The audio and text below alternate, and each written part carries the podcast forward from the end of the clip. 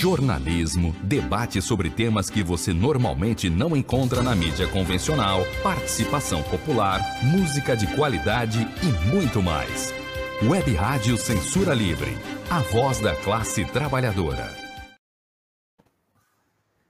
Opa, boa noite! Estamos no ar com Economia Fácil, uma edição extraordinária. Hoje é dia 24 de fevereiro de 2022 com Almir César Filho e comigo Ciro Garcia, historiador, professor universitário, vai conversar conosco sobre o tema do dia e talvez um dos dias que seja um dos grandes é, dias da história. Começou hoje a guerra da Rússia contra a Ucrânia. A Ucrânia invadiu na madrugada de hoje, dia 24 de fevereiro, invadiu a Ucrânia e o tema do, de hoje é o que acontecerá a partir de agora, qual o impacto na economia mundial?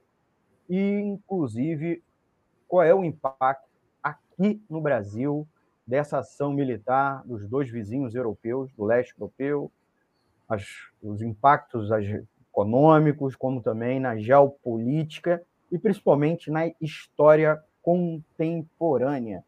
Como eu disse comigo, Ciro Garcia, e ele já vai dar a sua saudação depois do nosso comercialzinho, da nossa vinheta de abertura. Vou botar no ar a nossa vinheta. Economia é fácil. A informação traduzida para a sua linguagem. Com Almir Cesar Filho. Muito boa noite, amigos e amigas ouvintes da Web Rádio Censura Livre. Com Almir Cesar Filho, comigo Ciro Garcia, Ciro Garcia, professor universitário, historiador. Muito boa noite, meu amigo Ciro. Fale aqui com nossos ouvintes, se apresente. Boa noite, Almir. Boa noite, ouvintes da Web Rádio Censura Livre, uma trincheira de luta né? e democrática. É uma satisfação enorme estar aqui é, para participar desse debate com vocês. Amigos e amigas ouvintes, lembrando, é uma edição extraordinária, não é o dia regular da semana, inclusive a gente estava só se programando para voltar o Economia é Fácil depois do carnaval, mesmo carnaval durante a pandemia, né? Dias de descanso, a gente só ia voltar depois. A gente montou esse programa durante a tarde de hoje, dia 24 de fevereiro de 2022. A gente pede você que estiver nos acompanhando compartilhar nas suas redes sociais não esqueça de dar o like, quem estiver nos acompanhando a live pelo YouTube, pelo Facebook, dá o seu like, compartilha, principalmente se inscreva aqui nas plataformas da Web Rádio. É, deixa seu comentário aqui no, no vídeo, no chat ou na caixa de comentários que a gente vai te responder ao vivo. Se inscreva aqui no canal, como eu já disse. Você que for mais tímido, pode mandar sua pergunta, seu comentário, seu questionamento para nosso WhatsApp da emissora, que é o 21 96553 8908. Vou repetir, 21 96553 8908 e o e-mail é contatoclweb@clwebradio.com.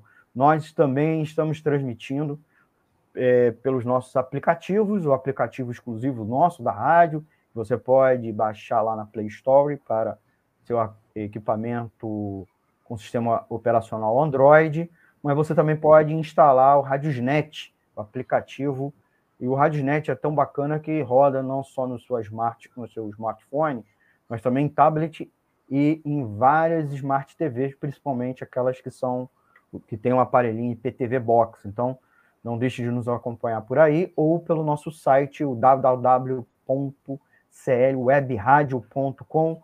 Ao final, a gente vai subir o áudio do programa no formato podcast. Procura a gente lá, assina a gente lá no Spotify, Anchor, Google Podcast e demais agregadores totalmente de graça. Você pode nos ouvir, nos acompanhar totalmente de graça nessas plataformas de é, de podcast. O tema, como eu disse, é o tema palpitante do dia, desde, as, desde o começo da madrugada dessa, desta quinta-feira, 24 de fevereiro de 2022. Se fala da invasão militar da Rússia na Ucrânia, sua vizinha, e ex, tal como a Rússia, ex-república da União Soviética. A gente vai botar aqui na tela um mapazinho mostrando é, a invasão é, e, inclusive, os ataques, que não são só por mísseis, mas também aéreos. Ah, vocês podem estar vendo as tropas da Rússia e da Belarus. É, não há ação, aparentemente, do exército da Belarus na Ucrânia, mas a posição das tropas conjuntas da Rússia e da Belarus em, em território da Belarus. E as cidades com pontinho vermelho são as cidades que estão sendo atacadas, é, não se limitando ao território do, é, do Donbass, que é justamente a área separatista, separatista do leste da Ucrânia de maioria étnica russa, que seria o, o, é, a causa, né, o motivo da invasão militar Ucrânia, é, da Rússia na Ucrânia, com a justificativa de proteger essa minoria étnica. Conosco o Ciro, mas, Ciro, é, você está tá acompanhando as notícias, inclusive hoje de manhã participou, inclusive, do programa Faixa Livre, que é um programa que é também retransmitido aqui pela Web Rádio Censura Livre. E já você foi convidado, se eu não me engano, para discutir um outro tema, né? E, claro, já alcançou esse também.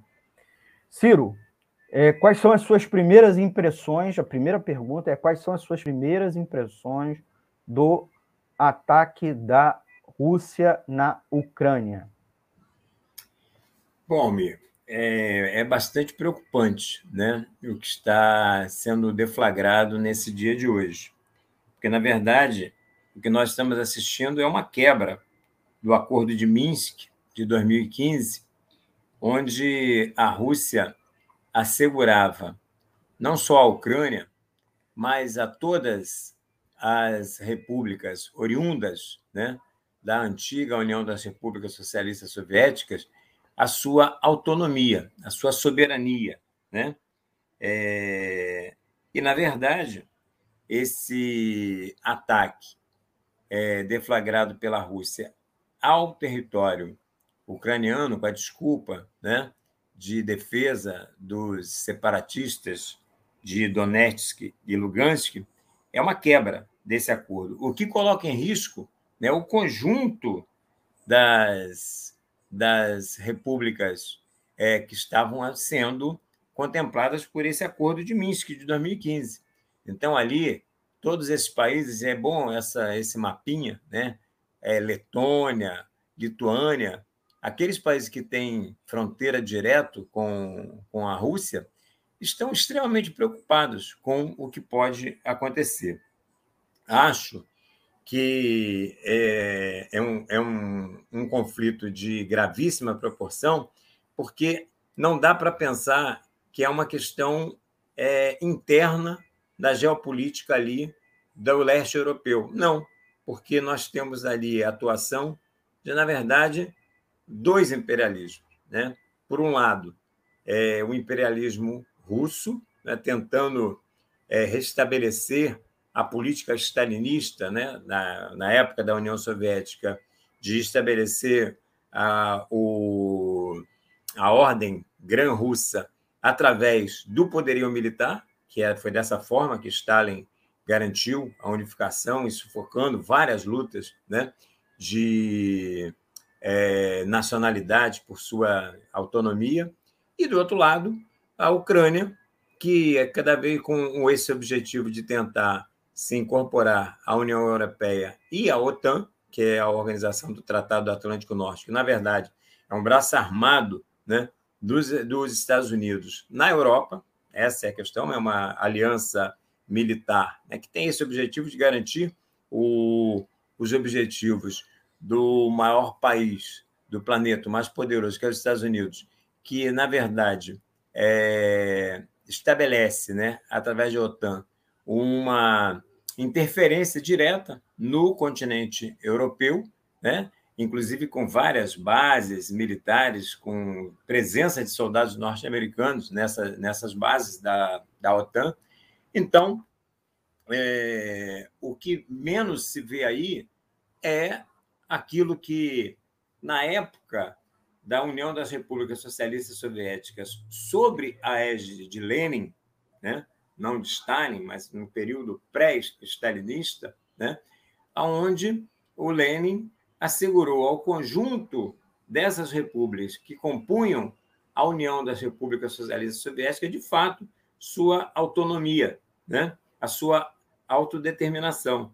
Inclusive, o Putin chega a falar nisso, que quem inventou a Ucrânia foi o Lenin, porque deu condições para os ucranianos saírem da, da União Soviética sem nenhuma exigência, sem nenhuma contrapartida, ou seja, indo contrário né, àquela visão imperialista da grande Rússia, né, que tinha o, o, o stalinismo. Não era essa a visão do, do Lenin. Mas então, para a gente entender isso aí, Almir, a gente tem que, é, como nós já estamos fazendo, né, temos que fazer uma viagem pela história, né, como a, e entender que essa questão do hoje o pretexto utilizado pelo Putin, né, de que as repúblicas separatistas Donetsk e Lugansk né, estão sendo oprimidas pela Ucrânia e ele já reconhece essas repúblicas separatistas como repúblicas independentes, né? Foi um ato antes da própria invasão. Ele no comunicado dele à imprensa ele faz esse, esse reconhecimento essas repúblicas representam um terço ali do território de Donbas, né, como você já citou na, na introdução, é um terço. Então, isso significa que é, o reconhecimento dessas duas repúblicas coloca o conjunto de, do território de Donbas sobre ameaça, essa que é a verdade. Né? É, nessas repúblicas, o que existiam eram tratados de amizade né, entre a Rússia e o governo fantoches, subordinados à política soviética, mas com esse acordo de Minsk de 2015, com a garantia, com o reconhecimento formal da Rússia em relação à integridade do território ucraniano, de que estas repúblicas, ainda que de maioria étnica, étnica russa, seria composta, seria parte integrante do território ucraniano. E, com isso, essa discussão, essa agressão né, de hoje é uma agressão à soberania e à integridade territorial da Ucrânia. É isso, objetivamente, que está colocado. É, quando eu falo que existe um descumprimento do Acordo de Minsk, é uma agressão à soberania e à integridade territorial da, da Ucrânia. É uma tentativa né, da Rússia subjugar né, as ex-repúblicas socialistas é, soviéticas através do seu poderio militar. Essa é a questão. É um poderio militar que está sendo utilizado aí pela, pela Rússia. Agora, é, como eu falei hoje de manhã, lá no, no Faixa Livre, esse filme não tem mocinho, né? Porque, do outro lado, a Ucrânia, com sua aliança com a OTAN, é, e a, a, tentativa né, de integrar a União Europeia, mas é, principalmente a sua aliança com, com a OTAN, na verdade, também está a serviço do imperialismo é, norte-americano. Então, a luta que tem que se travar, né? É, bom, e uma questão que você colocou desde do, da chamada, é um erro também pensar que isso é um negócio que vai ficar restrito ali às fronteiras né, do leste europeu, porque, na verdade, é, acaba sendo um conflito global, tanto pela questão da presença da OTAN, que é um braço dos Estados Unidos na Europa, mas também pela própria questão econômica. Né? Então, é, você vê, por exemplo, que a, a diplomacia ocidental quer pressionar a Rússia através de sanções econômicas. Essas sanções econômicas elas atingem diretamente países como a Alemanha, como a França, que tem, por exemplo, na União Soviética, um, como um de seus principais é, fornecedores de gás, por exemplo. Né? Na, na, na é, é, é, praticamente 50% na, na, na Alemanha, na França, 47%, na Alemanha é, é, é, é, mais que isso, inclusive. Então, o que, que acontece? Isso afeta uma questão que é, é o teu prato, né, que é a questão da economia, porque isso a restrição né, de distribuição de energia para esses países vai ocasionar uma alta nos preços que acaba atingindo o mundo como um todo. Nós já estamos numa recessão né, do planeta desde 2008, uma crise que não se fecha, uma crise que foi agravada com a pandemia. Né?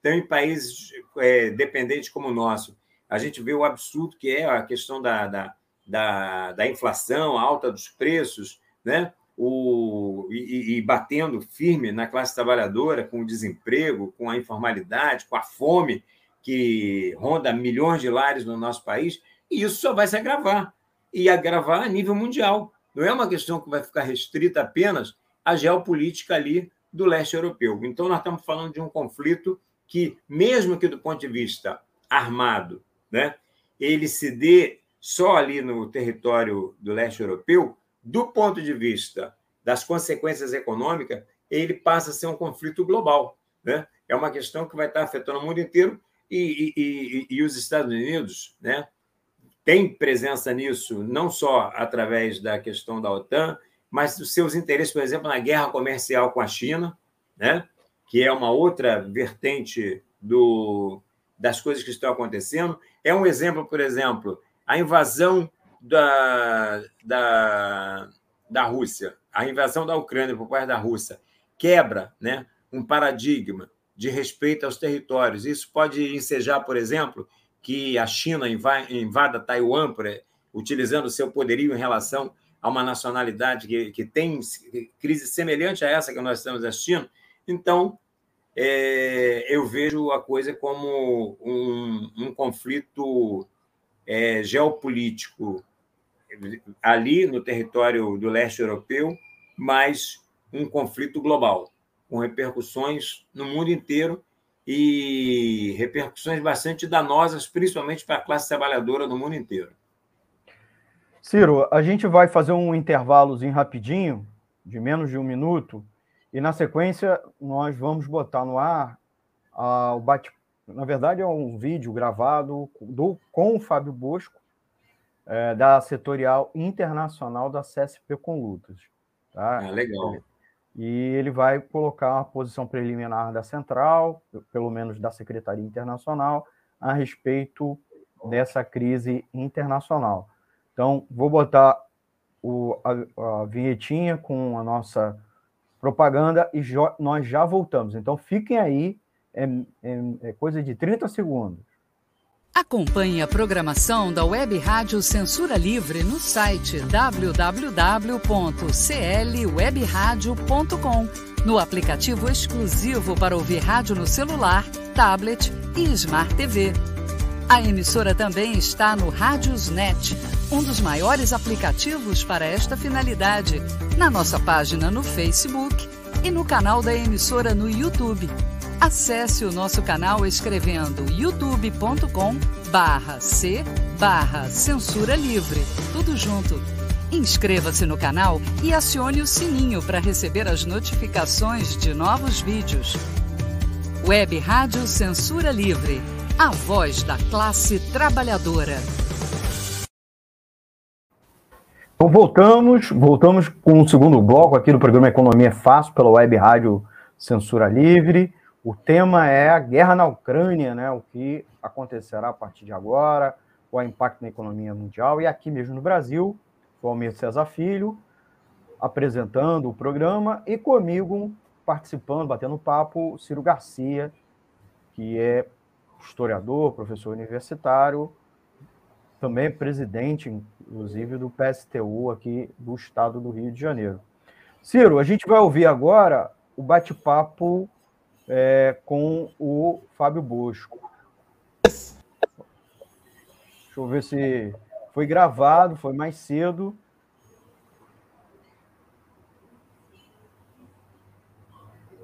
Vamos ver se vai agora.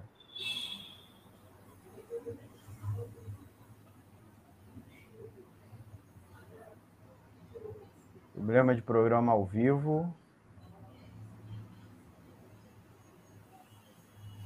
Problema de, de, o é. problema de programa ao vivo é esse, que às vezes dá uns problemas, mas A gente vai resolver. Dá uns pipoquinhos aqui. A gente testa bastante as coisas cedo, mas não tá indo o som, né? Aliás, não tá nem dando play. Não, estava congelada a imagem também. Não só o som, mas a imagem também estava congelada. É, vou, vou aqui remover do, do estúdio. Depois a gente coloca de volta. Eu vou botar a tela aqui. É, enquanto você vai tentando, é bom eu fazer uma apresentaçãozinha ao, ao pessoal da Web Rádio Censura Livre, do Fábio Bosco. O Fábio, é, ele esteve é, pessoalmente, inclusive, no quando teve o conflito na antiga União é, Iugoslávia, né? Todas aquelas crises é, de com Bósnia, é, a, aquele conjunto né, de repúblicas que acabaram acab, terminou Sérvia, Bósnia-Herzegovina, Montenegro. E todos os tá? ouvintes tá? da web. Opa, desculpa, Ciro. Ah, então, só para fechar, o Fabinho teve lá pessoalmente, né? Nesse, nesse conflito. Então, o Fábio é uma pessoa que tem uma visão assim bastante importante sobre essa questão da luta das nacionalidades daquele é, setor ali geopolítico ali da, do leste europeu. Muito bem, a apresentação do, do Ciro. Então vamos ouvir o Fábio Bosco. Boa noite, Almir e todos os ouvintes vocês estão ouvindo, da né? Web Rádio Censura Livre. É muito importante esse tema que vocês vão discutir hoje à noite, que é sobre a questão da Ucrânia, né? E é importante, para entender o que está acontecendo na Ucrânia, entender que existe uma disputa entre dois grandes blocos. De um lado, nós temos a Rússia, com apoio da China, com apoio de Cuba, Venezuela, Nicarágua e de muitos partidos comunistas de todo o mundo, que estão defendendo o que o presidente russo Vladimir Putin está fazendo, ou seja, um, uma invasão militar de um outro país com o objetivo de transformar a Ucrânia numa semicolônia russa. De outro lado, nós temos um outro bloco, que é um bloco liderado pelo imperialismo americano, com apoio do imperialismo europeu, que tem como objetivo pegar a Ucrânia e transformar numa semicolônia europeia. Então, é, que, que, qual que é o interesse que existe sobre a Ucrânia? A Ucrânia é um grande produtor agrícola de grãos e ela também é uma área de passagem entre o gás russo que é exportado para a Europa, né, que é um mercado altamente lucrativo. Essa é a importância que tem a Ucrânia. Então existe essa disputa entre esses dois blocos. Né? Vale a pena dizer ainda que dentro do bloco Estados Unidos e Europa existem contradições. Quais contradições? Os Estados Unidos ele quer meter uma colher ali nesse mercado altamente lucrativo que é o mercado do gás europeu e quer ver se ele pega um pedaço desse mercado para si ou para grupos aliados a eles, né? Seja do Catar, seja é, trazer gás até mesmo da Austrália. Então, essa configuração, como vocês podem ver, é, a preocupação com o povo trabalhador, com a classe trabalhadora ucraniana, passa longe, seja do, do do Putin e o seu bloco russo, China, Cuba, Venezuela, Nicarágua, PCs, seja do outro bloco, do imperialismo americano com o europeu. Porque o que está acontecendo? Hoje o povo ucraniano ele despertou é, numa situação extremamente difícil. Né? Se a gente prestar atenção nas imagens, nas ruas, nas grandes cidades ucranianas, a gente vê um povo desesperado, indo, fazendo filas para comprar produtos nos mercados e estocá-los, porque ninguém sabe o que, vai acontecer. Vocês ouviram o Fábio Bosco, da CSP com Lutas, conversando aqui com a gente, dando a posição preliminar da CSP com Lutas. Né? Em breve também teremos o material dela. Ciro, você concorda com boa parte da análise do Fábio Bosco? inclusive esse aspecto que, para além da invasão em si da Rússia na Ucrânia, é, há, um, na verdade, é, um conflito entre dois grandes blocos econômicos no mundo, e, é, e essa é a razão em si, mais do que o conflito separatista no Donbass, você começou a delinear isso no outro bloco. Queria que você pudesse reforçar com isso, inclusive chamando a atenção para o papel da ascensão da China, que é, vem se tornando aliada, inclusive militar, da, da Rússia, né? E um pouco também da questão do fim da União Soviética e do, do comunismo, né? Do socialismo real, os regimes stalinistas pelo mundo, que tanto a China quanto a Rússia é, o foram, né? Embora alguns ainda achem que a China continua comunista, né? A bandeira, o partido único que, que é, é, domina o regime político da China é o Partido Comunista. Então, qual é a sua avaliação como historiador? Não, então, eu acho que o Fábio ele é, concretizou aquilo que eu já tinha colocado aqui anteriormente, quando eu falei que haviam dois blocos, né?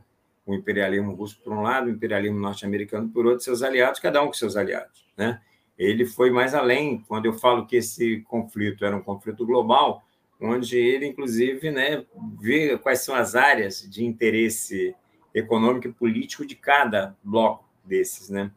Então, é claro que nós estamos vivendo um mundo onde, por exemplo, essa questão de energia já motivou, inclusive, invasões do próprio Estados Unidos, como foi o caso do, do da guerra do, do Iraque, né, com, levantando pretexto, mas cujo objetivo era se apropriar do, do petróleo e, é, e outras matérias-primas de lado, mas principalmente petróleo é, iraquiano.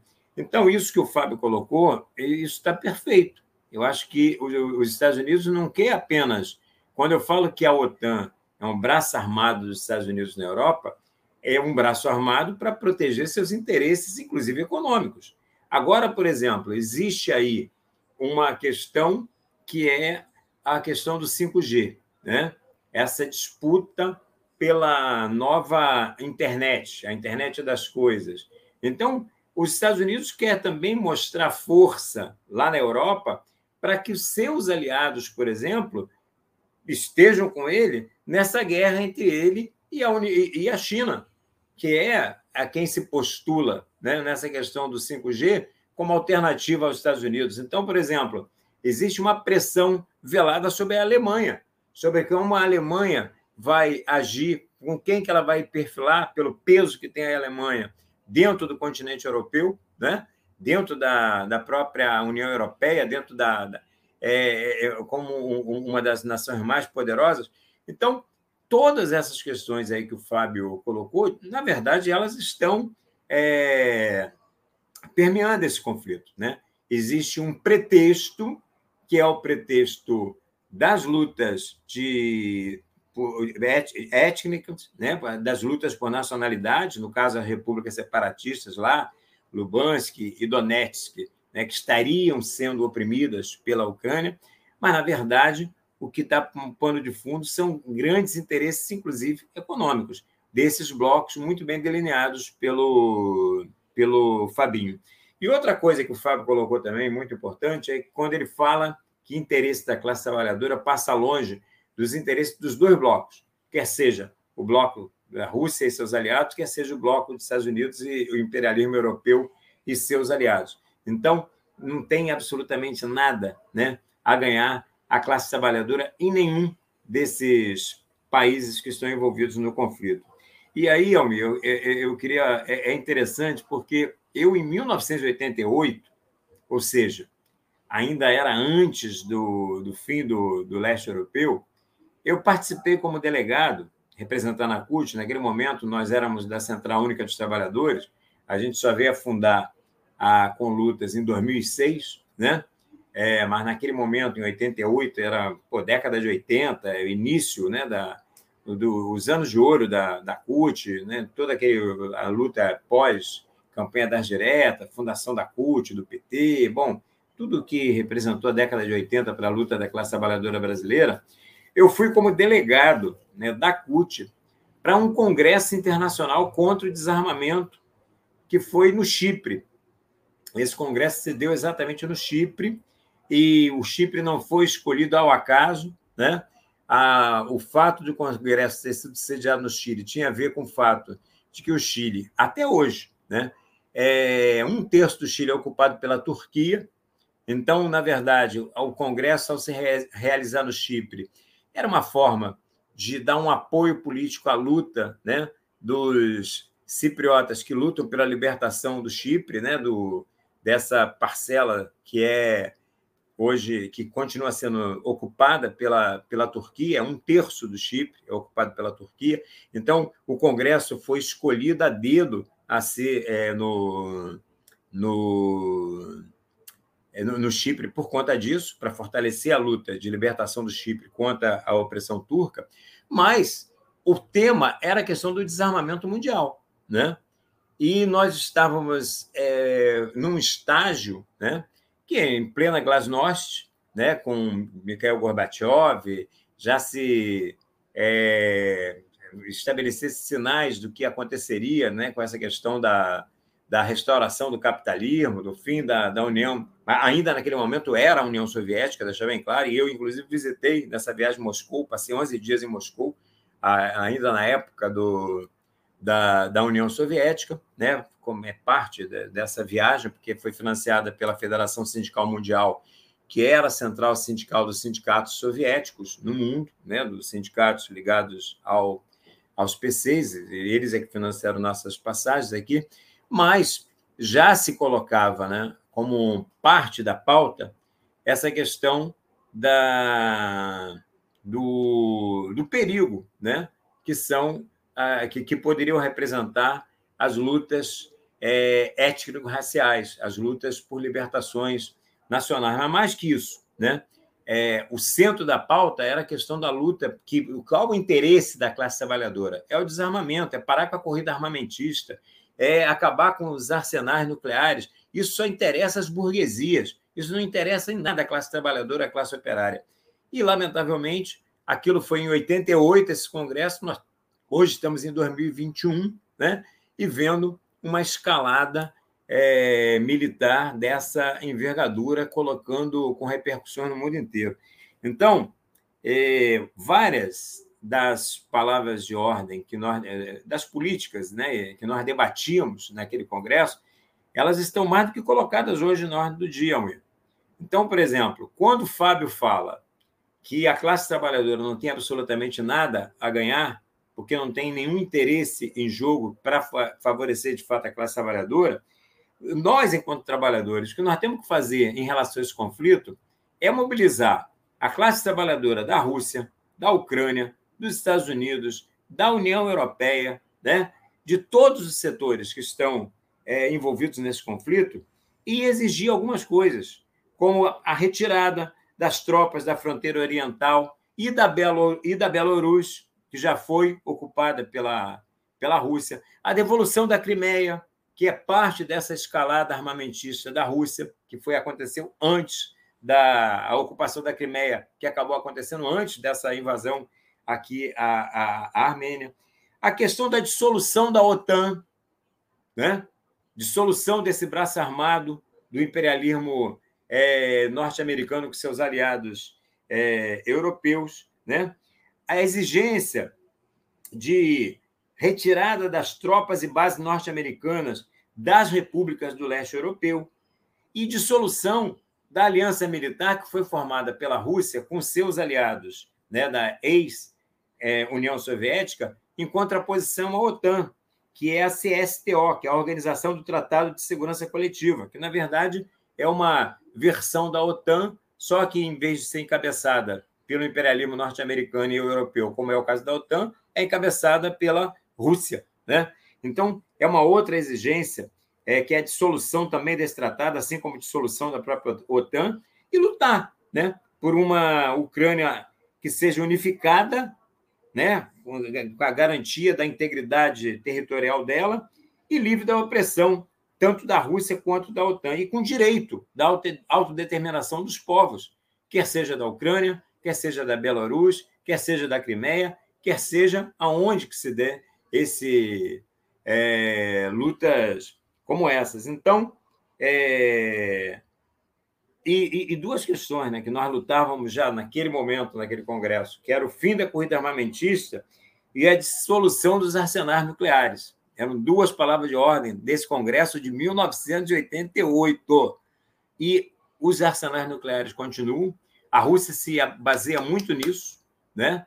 E ah, tem um, um, um, um dos argumentos que eles usam né, para justificar suas manobras armamentistas é de que a Ucrânia teria herdado da antiga União Soviética uma parcela desse arsenal nuclear, né? e que isso também poderia vir a ser utilizado. É, é, é, é um argumento que, na verdade, para justificar a sua política é, de agressão a, ao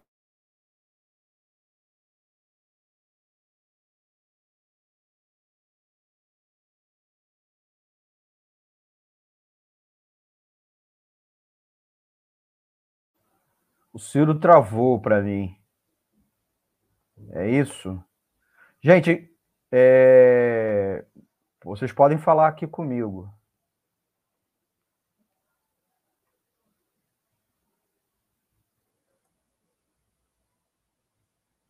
Para ajudar a Web Rádio Censura Livre, anote os dados da nossa conta. Banco Bradesco, agência 6666 Conta corrente número 5602, dígito 2. Se preferir, nosso Pix é 32 954 696 0001 81. Somos uma emissora sem fins lucrativos e as contribuições são para pagar os custos de manutenção e transmissão. Desde já agradecemos a sua ajuda. Web Rádio Censura Livre, a voz da classe trabalhadora. Então, gente, a gente está conversando com o professor Ciro Garcia, historiador e professor universitário. Ele aparentemente travou. Vou tentar ver qual é o problema com ele. É, enquanto isso, a gente vai lendo aqui os comentários dos nossos ouvintes. Né? Eu fiquei assustado se eu, eu tivesse travado, né? Se eu, eu estava travado. Pelo jeito é ele. Então eu queria mandar um abraço para quem está nos acompanhando, já deu like, que é o Matheus de Carvalho, a Celestina Rodrigues dos Santos, inclusive um beijo especial para a Celestina, e o Antônio de Pada Figueiredo que também deu like. É, a Celestina deixou um recadinho aqui, sim, ouvindo e vendo. Boa noite. Muito bem.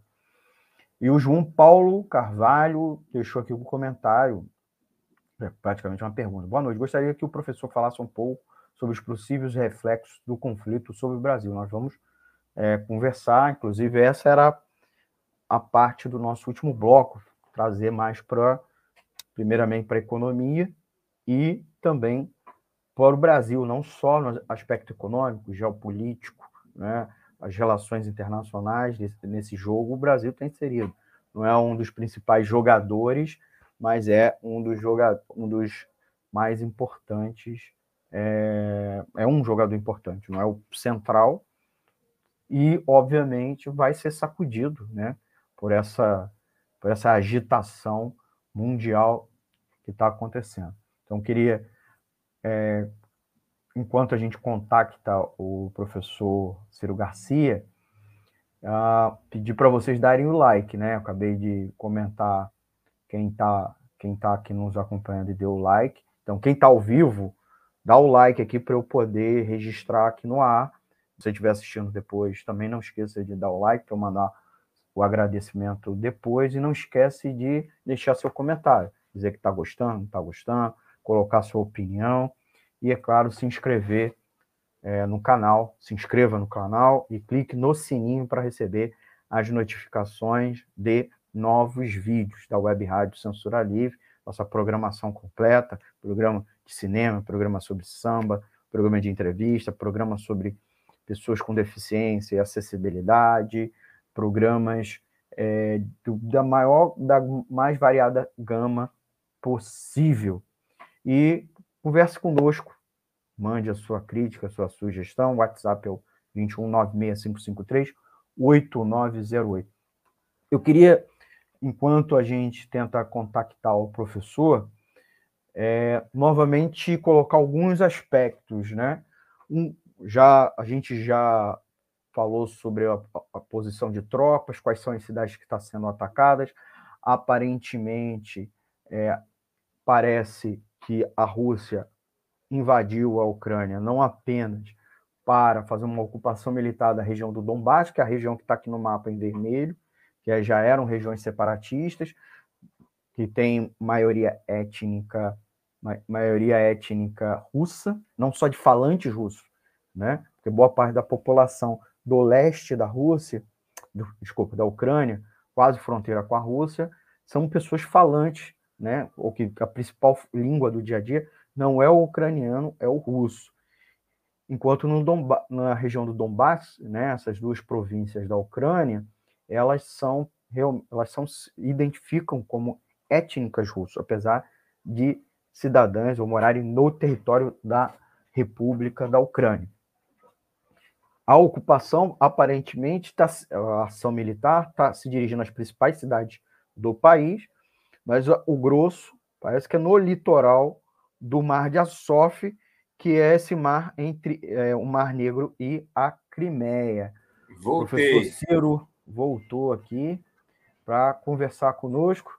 Professor Ciro, enquanto você estava é, fora, eu estava só relembrando aqui a ação militar e queria pedir para você, se fosse possível, a gente começar a trazer um pouco o debate para as implicações é, brasileiras, inclusive do ponto de vista da geopolítica. O Brasil compõe com a Rússia, mais a China, mas também com a Índia e a África do Sul, os BRICS, que era um bloco, é, não necessariamente um bloco econômico, mas de coordenação dessas cinco grandes economias mundiais regionais, embora a, a, principalmente a Rússia, mas mais ainda principalmente a China, tem um protagonismo mais do que regional, né? É um protagonismo global. Quais são as consequências? E o Brasil andou se localizando um pouco mal o governo brasileiro, né? O Bolsonaro teve lá na semana passada, disse solidariedade ao Putin, ao, solidariedade à Rússia, é, violando inclusive uma tradição brasileira de defesa do, é, pacífica, né, de, de, conflitos, como também é, de soberania nacional, né, porque a Ucrânia está sofrendo um ataque. É, o Brasil, nesse sentido, se localizou mal, Itamaraty até agora muito não fez grandes pronunciamentos, soltou só uma pequena fala sobre é, é conflito, resolução é, pacífica do conflito, e queria que você falasse, você como professor de história contemporânea, né, uh, falasse também, é, além dessa dificuldade de, de, de, inserção brasileira, agora nesse bloco, pudesse falar um pouco, Ciro, sobre a pressão ou a posição que uma parcela das pessoas que se consideram de esquerda, que estão pró-Putin, estão pró-Rússia, inclusive dizendo que e de fato que a esquerda tem que sair de cima do muro, mas descer do muro tem, teria que se posicionar ao lado da Rússia, né? É, é isso, a esquerda tem que se posicionar ao lado, se eu não digo da Rússia, mas do governo russo, né? A, a Rússia que atacou, fez um ataque, certo? Está bombardeando a população ucraniana. É verdade que o governo ucraniano é um governo imposto pelo imperialismo Yankee e pela OTAN, e que tem laços com o neonazista, como o Putin uh, e o governo russo anda falando? Ciro, por favor. Muita coisa, né? Eu sei, mas é contigo. Não, olha só, eu acho que o, em relação a essa questão da, da aliança, né, o ter que a esquerda se posicionar é, primeiro, é, é, é, aquela tradicional localização, né, que eu acho importantíssima. A sociedade não está dividida em esquerda e direita. A sociedade está dividida em classes sociais, né? Burguesia de um lado e do outro lado a classe trabalhadora, tá? Na verdade, existe aí uma disputa entre dois blocos burgueses, dois imperialismos, né? O imperialismo russo por um lado, né, tentando impor a política da grande Rússia através da ação armamentista invadindo a Ucrânia, e do outro lado, o bloco do, do, dos Estados Unidos. Então, não, é, na verdade, é uma luta interburguesa, dois blocos burgueses poderosos, tá? Poderosos, inclusive do ponto de vista armamentista. Né? A Rússia é, tem, é detentora, ela sim, né? do antigo aparato é, nuclear da União Soviética e um dos maiores exércitos do, do mundo. Né?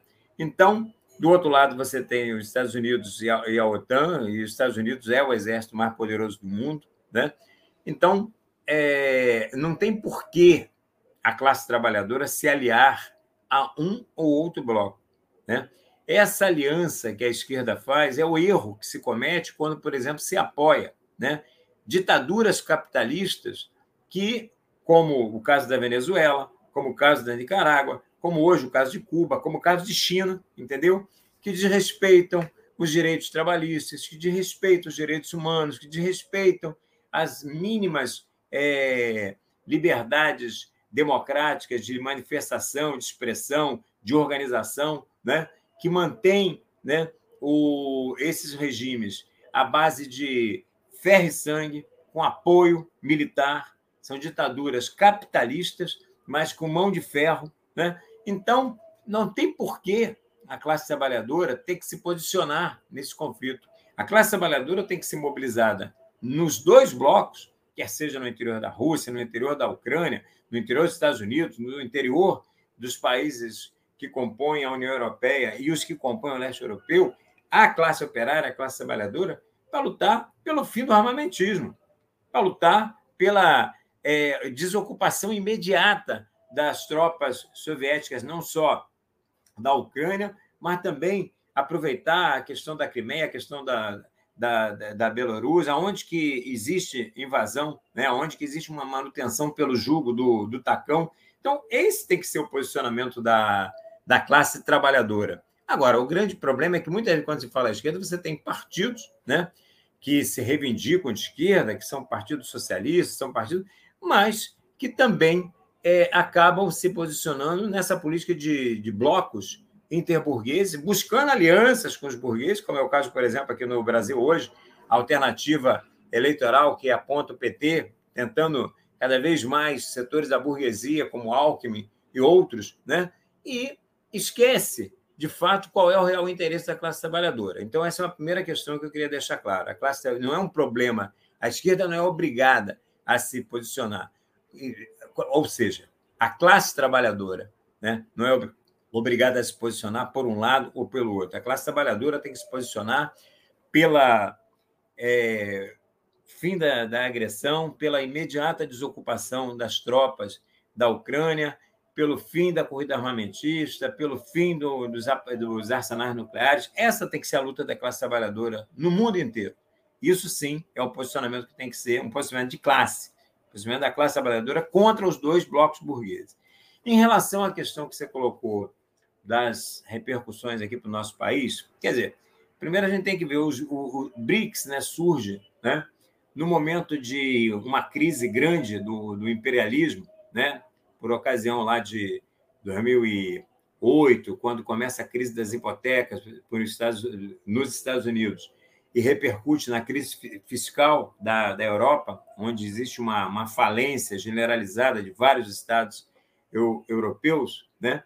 Naquele momento, é, a crise ela entrou no centro do sistema imperialista mundial, tanto nos Estados Unidos quanto na própria Europa. E acabou emergindo né, é, alguns países que não fazem parte desse centro, né, alguns países intermediários, que deu origem ao BRICS, né, que era o Brasil, Rússia, Índia e, e China, como economias que não estavam diretamente ligadas a esse centro e que, inclusive, capitalizaram a crise econômica nos grandes centros imperialistas. Então, foi um período de crescimento né, da Rússia, da China, do Brasil, inclusive. É o momento, por exemplo, dos dois primeiros governos do PT, que são os governos do Lula, de crescimento econômico, de céu de brigadeiro, de nova classe C, de nova classe média, todo mundo se lembra de todas essas coisas, porque havia, de fato, é o momento do Chaves na Venezuela também, que é um momento de crescimento é, econômico, ainda que a Venezuela não faça parte do BRICS, mas é um momento, eu estou trazendo aqui também para a nossa realidade geopolítica, né? de crescimento é, de alguns, algumas organizações, como, por exemplo, o chavismo, que nesse momento se fortaleceu muito com esse momento de crescimento econômico que se deu na periferia, né, em detrimento da crise no centro do imperialismo, que foi Estados Unidos e Europa, né? e aí surge o BRICS. Agora, dentro do BRICS, a Rússia nem é o parceiro é, prioritário em relação ao Brasil. Então, na verdade, o maior parceiro econômico que o Brasil tem dentro do BRICS é a China. A China é o nosso grande parceiro de, de negócios por conta da, das nossas commodities, né? De exportação de grãos, de carne, bom, de toda uma série de coisas que nós exportando para é um grande parceiro é, econômico, mas nossas relações com a, com a Rússia, do ponto de vista econômico, são, é, são não, não, nem chegam a ser tão fortes. Mas interfere? Interfere. Porque, como eu coloquei lá no início, é, como isso vai ter, vai afetar o, o, o globo de uma maneira geral, né? É, isso acaba acarretando é, problema, por exemplo, em alta de preços no mundo inteiro.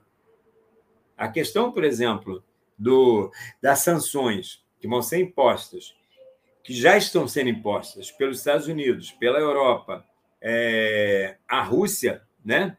Por mais alguns falam que elas são tímidas e tal, mas elas têm repercussões e essas repercussões, essas sim, acabam batendo na classe trabalhadora, né? Deteriorando ainda mais as condições de vida da classe trabalhadora já ultra precarizados com a pandemia, né? A pandemia evidenciou né, que o capitalismo não tem absolutamente mais nada a oferecer para a classe trabalhadora no mundo inteiro que não seja a barbárie. É isso que nós estamos assistindo, e em países como o nosso, então, isso se dá de uma maneira cada vez mais acirrada.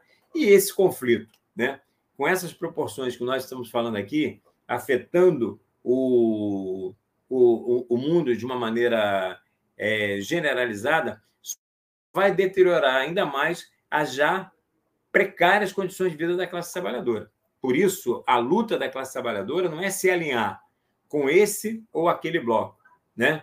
É, de, que, dos blocos que estão envolvidos no conflito, mas sim a luta contra o conjunto desses blocos, porque são imperialismos, né? Ambos querem transformar a Ucrânia numa semicolônia, quer seja a Rússia, para atender seus interesses, quer seja os Estados Unidos para atender, e a União Europeia para atender seus interesses, tá certo? Inclusive econômicos, como muito bem colocou aí o Fábio, como colocou o principalmente o Fabinho, né? Mas o Almir também tocou de alguma forma nisso. Então, não tem porquê essa necessidade da esquerda perfilar. A esquerda não tem que perfilar com esse ou aquele bloco. A esquerda, que de fato se reivindica de esquerda e que seja de esquerda, ela representa a classe trabalhadora. Ela é parte da classe trabalhadora. E a, luta da classe trabalhadora é pelo direito da autodeterminação né, dos povos, portanto, da Ucrânia, defesa da integridade territorial da Ucrânia, é o fim da corrida armamentista, é a dissolução dos arsenais nucleares. Essa é a luta que está colocada. E o Brasil, né, só para voltar aqui à nossa realidade, é, Almir, algumas pessoas dizem, né, foi, essa visita, a bem da verdade, já estava marcada há bastante tempo. Então, digamos que o Bolsonaro ficou numa sinuca de bico.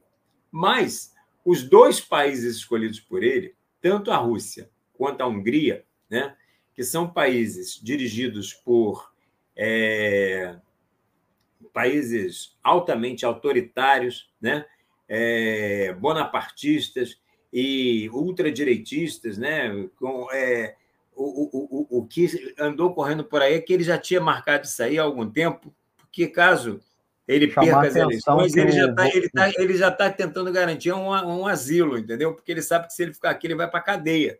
Né? Aliás, o destino do Bolsonaro é a cadeia, não é? o lugar dele devia ser na cadeia, não no Palácio do Planalto. Então, as más línguas falam por aí que ele estava lá já tentando arrumar um lugarzinho para depois do, do, do, processo eleitoral, entendeu? E aí vem aqueles memes ridículos, né, de que o Bolsonaro teria parado a guerra porque ele coisas assim absurdas, né? Um ministro, como é o caso do Ricardo Salles, um ex-ministro, né? Falar coisas como essa e o pior de tudo é um montão de gente replicar e acreditar, né? Numa tamanha boçalidade como essa. Mas esse é o, o, o papel que está o Brasil nessa situação toda aí. É, Ciro, só ainda nesse bloco, é, reforçando, o, o, Putin é visto como um, um, líder por se enfrentar com o imperialismo é, dos Estados Unidos e da Europa Ocidental, como você estava como um líder progressista. E de fato não é, né? Ele é um, ele é um ditador de fato, da, da, da Rússia, né? A Rússia, o regime não é um regime democrático burguês convencional, é se, se não é uma ditadura, pelo menos uma semi-ditadura, inclusive de direita, né? No, no, sentido de das posições mais do que da extrema direita, né? Perseguição aos LGBTs, é, chauvinismo étnico e, e, religioso, né? Dos cristãos ortodoxos e e da, da etnia russa né, sobre as demais. É, e o Bolsonaro, contraditoriamente, está tentando se equilibrar. Né? Ah, e ter se afastado da, dos Estados Unidos com o governo Biden, e aí a gente poder falar um pouco também uh, do. Você falou dos interesses dos Estados Unidos, o gás natural, é, o controle militar imposição do controle militar sobre a Europa Oriental, é, melhor, melhor localização, inclusive na geopolítica mundial, mas os, os Estados Unidos estão tá também se é, levantando questões democráticas, de liberdade. Os ativistas da classe trabalhadora também não se devem, não devem se posicionar ao lado da, da, da dos europeus e dos Estados Unidos. Por sua vez, eu queria que você também falasse um pouco das distensões, das, distensões, das diferenças dentro do bloco ocidental, né? Porque a Alemanha e a França, como você mesmo falou, são dependentes, são ainda mais a Alemanha dependente, e teve um, uma postura um pouco diferente do que a direção da OTAN e o próprio Estados Unidos nessa reta final é, do tensionamento que está combinando aí com a, com a invasão. É, você poderia um pouco abordar essas distinções dentro do bloco ocidental? E seriam essas que abriram alguma possibilidade para que o, o Putin avançasse? Ou, por outro lado, essas diferenças que fizeram com que os Estados Unidos fosse ainda mais agressivo para tentar hum, é, pautar a, o bloco ocidental né, diante é, da questão política que envolve a Ucrânia e o conflito separatista, é, a guerra civil que estava no leste é, da Ucrânia? Olha, o, eu, o, o que é, tem sido estampado né, no, nos jornais, gente, o, o, conflito começou hoje, né, então nós temos ainda poucas é, repercussões é, sobre um posicionamento né, mais categórico desses países, mas é que na Alemanha foi perplexidade total. Né? É, na Alemanha, eles foram surpreendidos com, é, inclusive, se culpando pelo peso que a Alemanha tem na, no continente europeu, o que, que eles teriam feito de errado a ponto de permitir estão acontecendo, né? Então parece, né, que a... por parte dos. Falando um pouco, Ciro. Oi, tá, tá ouvindo agora? Tá, tá indo. Então, é, objetivamente, os líderes da, da União Europeia, notadamente os líderes da, da Alemanha, que além de ter, né, ser um, ter uma parceria é, econômica, ou seja, né, ter um intercâmbio grande com a Rússia por conta dessa questão do fornecimento de gás e tal, mas é, uma avaliação de que houve um erro, né, de que ah, pelo peso que eles têm dentro do continente europeu, subestimaram totalmente é, a capacidade do Putin de. Travou um pouquinho, Ciro. Você está na escuta? Deixa eu tirar ele botar ele de volta. Estamos conversando com Ciro Garcia, professor é, universitário, historiador. Ciro, está nos ouvindo? Eu estou ouvindo. Vocês estão me ouvindo? Não, estava travando. Mas estão ouvindo falando agora? do Putin. Estamos. Não, então, eu, eu, não, eu falei que é, ainda, como, como hoje, o, o, início do conflito está sendo exatamente hoje, então é claro que alguns posicionamentos das principais potências europeias eu ainda nem tive né, é, acesso. Agora, do que eu tive acesso, é a perplexidade a que se abateu sobre a Alemanha. Né? É, os principais dirigentes é, alemães completamente é, incrédulos com relação à atitude de Putin e fazendo um meia-culpa em relação ao que, que eles erraram a permitir que esse dia de hoje acontecesse da maneira como está acontecendo. Então, eu acho que da mesma forma como essa reflexão está sendo feita pelos alemães, isso com certeza deve estar reverberando em toda a União Europeia. E todo mundo, de alguma forma, vai estar se perguntando é, onde foi que eu errei, né? O que, que eu errei para que isso pudesse chegar? Porque, na verdade, isso não é uma ameaça só aos, é, digamos, aos países do antigo, é, da antiga União Soviética. Isso é uma coisa que coloca em ameaça é, todo um contexto ali da, da Europa. Né? É, você pode ter, nós estamos falando aqui da, das consequências econômicas, mas pode ter consequências militares, inclusive, né? por conta da questão de qual vai ser a participação da OTAN. A OTAN vai invadir militarmente a, a, a Ucrânia para poder é, tentar expulsar, expulsar militarmente vai para tentar expulsar militarmente a, a Rússia.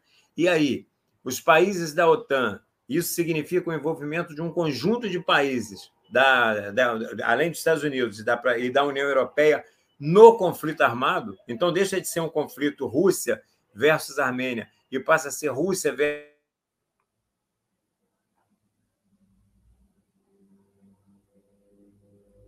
Travou de, um... Travou de novo, Ciro. Oi. Voltou. Voltou. Agora. E, e, e, coisas que nós vamos ter respostas, digamos, nas próximas horas. Né? Uhum. Até que ponto o Ocidente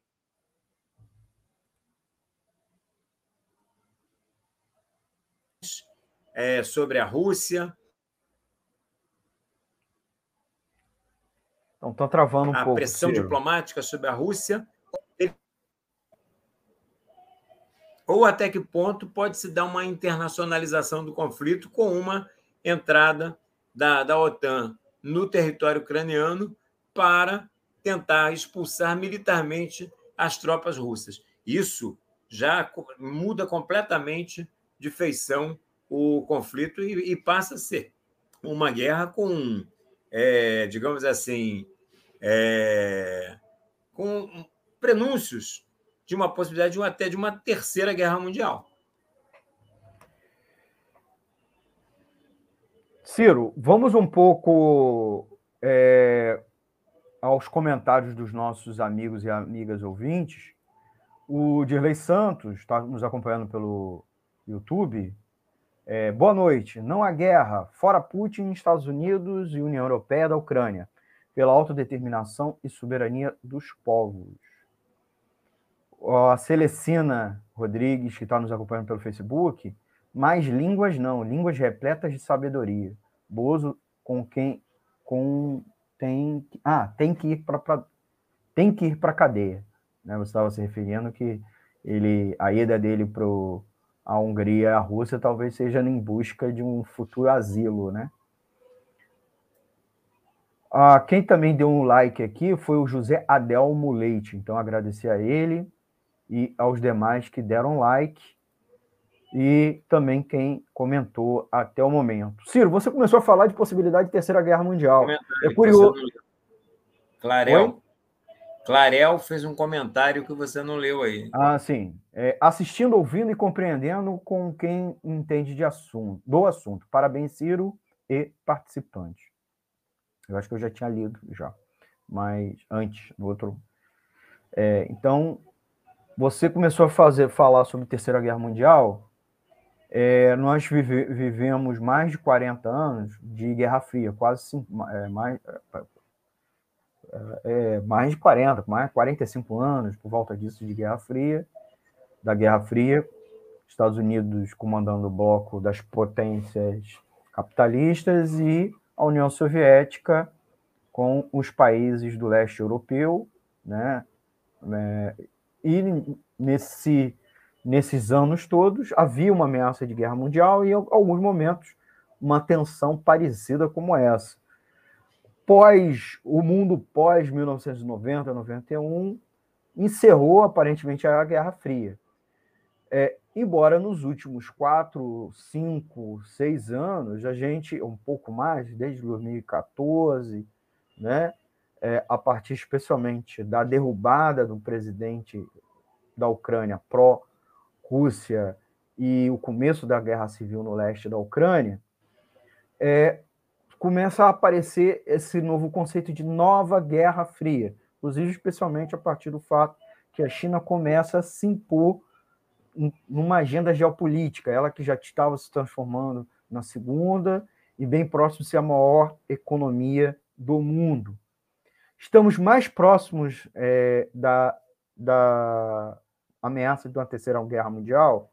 Você falou de, da necessidade mundial de lutar pela desno, des, é, dos arsenais, né? A desatomização dos arsenais. É, que mais a gente dissolução, né? O que a gente pode é, fazer para que o mundo não mergulhe numa é, numa guerra fria, ou principalmente que a guerra se transforme numa guerra quente, como nós estamos aí agora no dia de hoje. É preciso uh, o que, no ponto de vista também da política mundial, além de, desse elemento, é como mu mudar os governos para que os governos não representem interesses econômicos que levem a uma guerra fria, ou, ou mesmo a uma nova guerra mundial. A conjuntura mundial, só para já passar a bola para você, em alguma medida, a questão dos blocos, muita gente anda falando de Segunda Guerra Mundial, né? Inclusive o fato de que as potências ocidentais não deveriam fazer apaziguamento, né? O próprio vice-presidente Mourão falou isso, que a política de apaziguamento não dá certo, lembrando o exemplo da política é, antes da Segunda Guerra Mundial.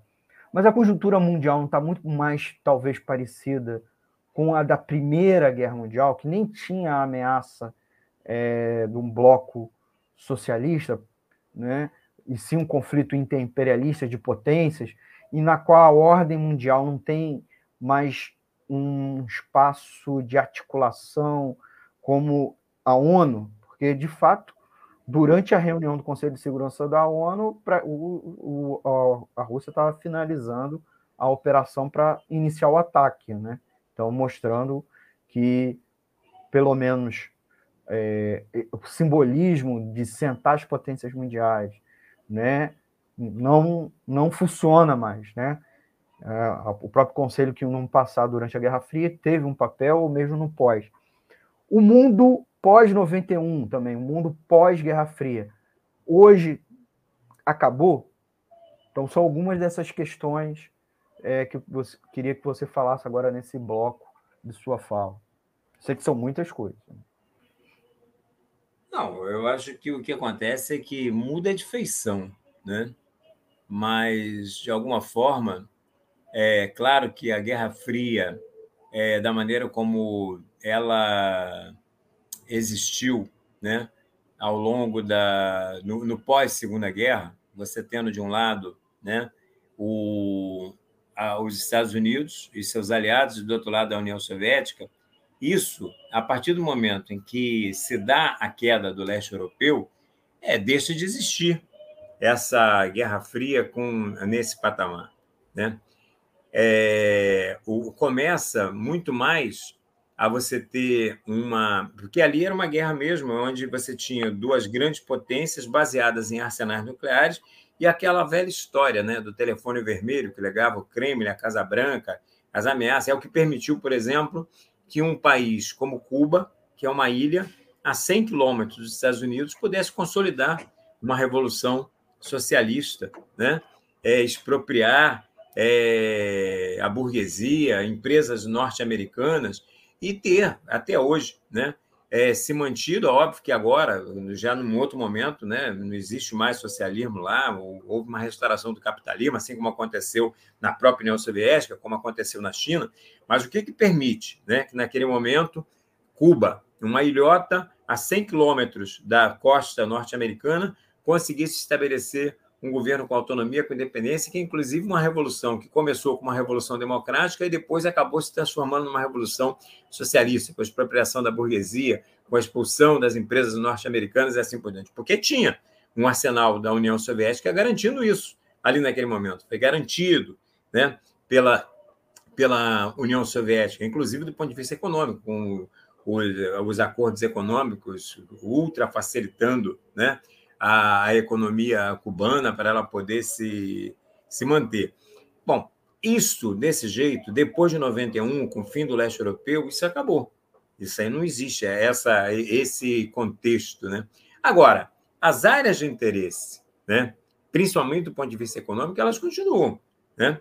Os Estados Unidos com pretensões de, no, no globo como um todo, então é a OTAN na Europa, são as suas é, incursões, como aconteceu no Iraque, como aconteceu no Afeganistão. Né? É o fato, por exemplo, de que a América para os americanos do Norte, então o conjunto dos países da América Latina, né, do México para baixo, tem que estar subordinados à Casa Branca, subordinados a Washington. E nesse sentido, por exemplo, o Bolsonaro ficou muito mal com essa viagem, porque inclusive ele hipoteca né, apoio à Rússia por conta do seu é, da sua unidade ideológica com o, o Putin, que é um reacionário, né? que é um, além de um é, autoritário, né? que nada tem de, de, democra de democracia burguesa lá, nem, nem a democracia burguesa de fato existe lá na, na Rússia, como você falou, com perseguições à população LGBT, é, não, não, sem falta, não existe liberdade de, de expressão, é, perseguição aos opositores, inclusive com prisão. Então, é, e ele vai lá e é, dá apoio, a, por conta da, do seu alinhamento ideológico, né, vai lá e dá um apoio à Rússia, desagradando enormemente né, aos Estados Unidos, porque aquela doutrina mônica está de pé, a América para os americanos do Norte. É assim que eles veem, eles veem a América Latina como seu quintal. Né? Então, é, desde que o Trump perdeu as eleições, aí o Bolsonaro ficou meio perdido, porque perdeu o colega dele de parquinho, né? Eram os dois que ficavam ali no parquinho fazendo pirotecnia, aí o, o Trump perdeu as eleições, ele ficou meio sozinho, né? E aí ele vai querer buscar aliado lá do outro lado. Aí ele vai lá para o outro lado do planeta no momento completamente errado, no momento completamente infeliz, né? E com consequências, né? Porque bota o para os interesses norte-americanos, o, o, Brasil mal na, na fita. Né? Agora, é, não existe mais aquela Guerra Fria, mas continua havendo a guerra por interesses, principalmente os interesses econômicos. Né? Então, tendo a China por um lado, a própria Rússia, o, o, quando se formam os BRICS, né? É claro que, por exemplo, Brasil, Rússia, Índia e China, mas Brasil, Índia, tiveram um papel também dentro dos BRICS, um papel, digamos, secundário, porque os países que foram mais protagonistas nisso aí, no sentido de ocupar espaços, de disputar é, economicamente é, espaços no, no planeta, tem a China, principalmente, principalmente a China, a Rússia dentro já do, do, do continente europeu, mais localizadamente, principalmente ali naquilo que eram as antigas repúblicas da União Soviética. Bom, mas é, isso nunca deixou de existir. Então, quer dizer, essa, essa, essa e do outro lado dos Estados Unidos, né, metendo seu bedelho no mundo inteiro, inclusive com ocupações militares, como aconteceu no, no Afeganistão, como aconteceu no, no Iraque, como aconteceu no Haiti, inclusive terceirizando o Brasil, né? o Brasil encabeçando as forças da MINUSTAH para oprimir a, a luta do, do, do, povo haitiano a serviço, naquela época de Bush, e depois a serviço da Casa Branca, seja lá quais são quem esteja na Casa Branca, mas a serviço da política norte-americana.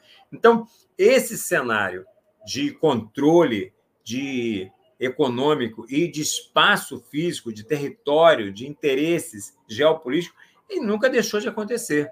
Nunca deixou de acontecer. Só que, é, digamos assim, se dava de uma maneira mais localizada e a, a imposição, digamos, era uma coisa mais tácita, digamos assim, ainda que com conflitos. Eu acabei de citar alguns conflitos armados que aconteceram nesse, nesse momento.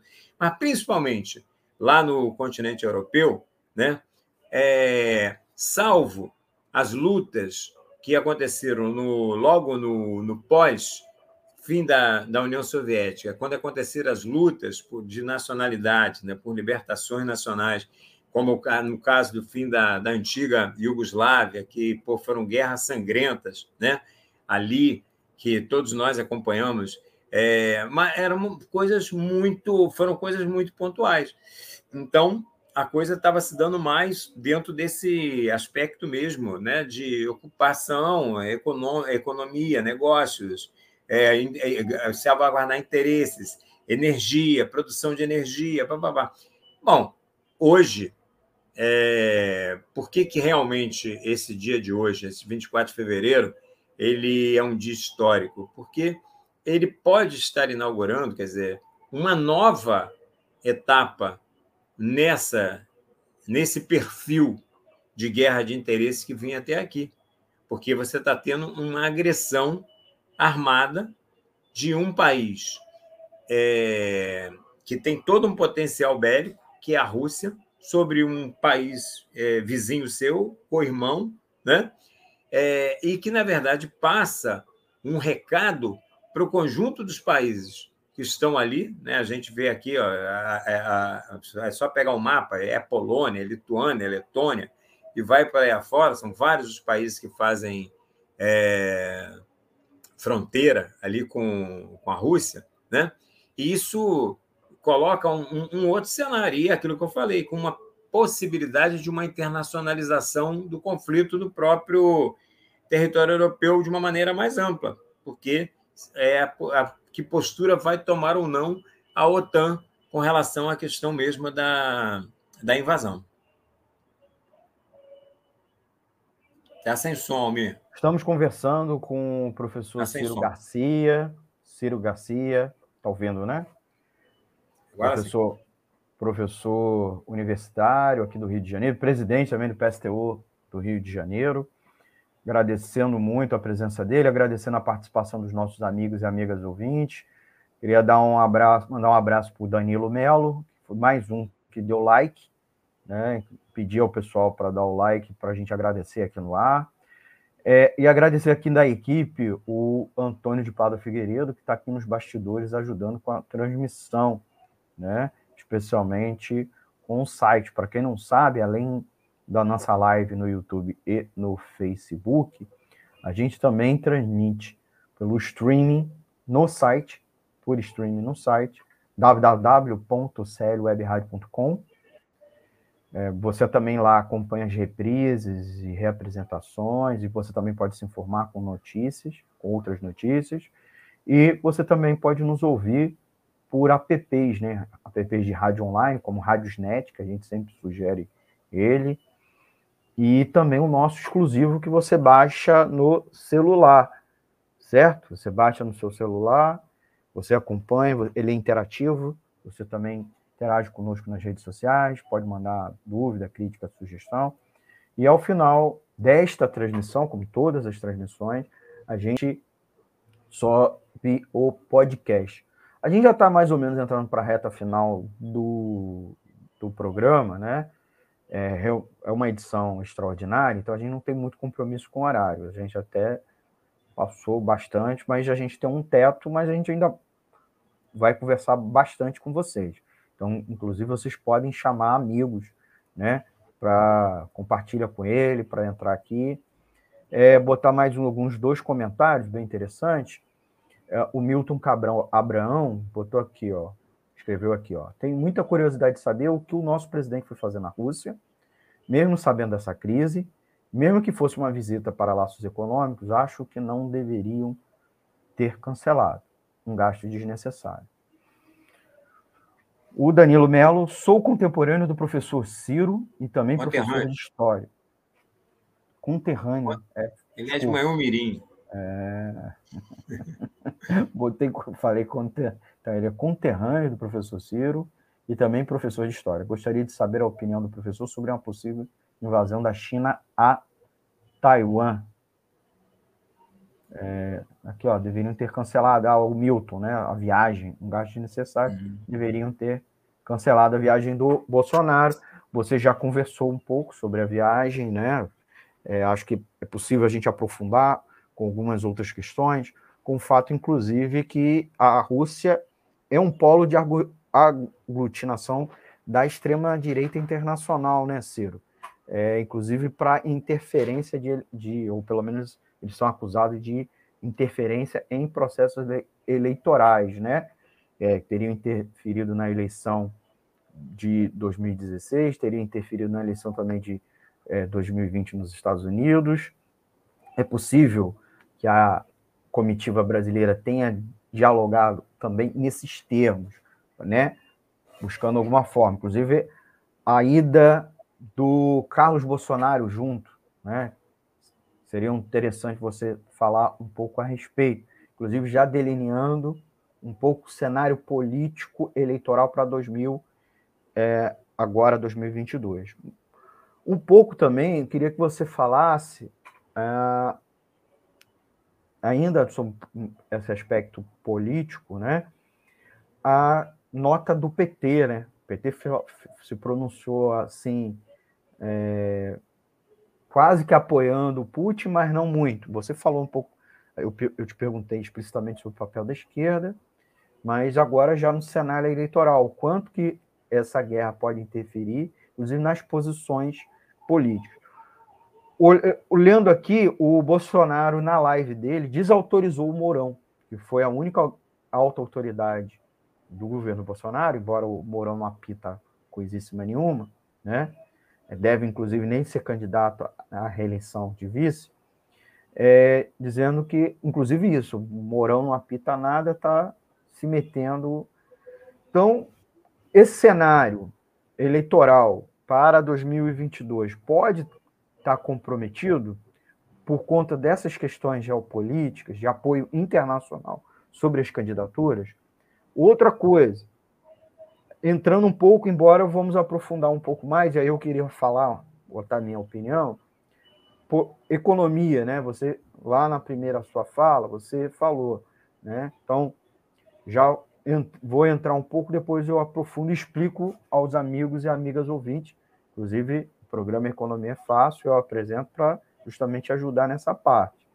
É, o, a Rússia, a, a, inclusive o peso das sanções sobre a Rússia, né, é, já gera problemas econômicos mundiais, porque a Rússia é, uma, é o maior exportador de gás natural do mundo, um dos segundo ou terceiro maior exportador de petróleo, é, é um dos maiores exportadores de derivados do petróleo. Inclusive, o Brasil praticamente compra todo o seu fertilizante por culpa da Petrobras, né, que está fechando as plantas de fertilizante É, com, então o Brasil está comprando da Rússia, inclusive uma, acabou de vender uma planta para uma empresa russa, né? A Petrobras acabou de vender uma praticamente a última planta em operação no Brasil. E a Rússia, além disso, é junto com a Ucrânia os maiores exportadores de trigo do mundo, dos maiores produtores de trigo do mundo, e o trigo é base da alimentação, né? Então, podemos ter uma baita crise mundial de desabastecimento de, de grãos, é, também impactados é, o, o, a questão da inflação no mundo. E aí a inflação também se reflete no processo eleitoral, além do sofrimento para a classe trabalhadora brasileira, mostrando que posicionar nessa, nessa, nessa guerra também é importante, porque o Brasil, querendo ou não, vai estar envolvido, se não militarmente e diplomaticamente, vai estar sim, pelo menos economicamente. Não é isso, Ciro? Por favor. Não, com certeza.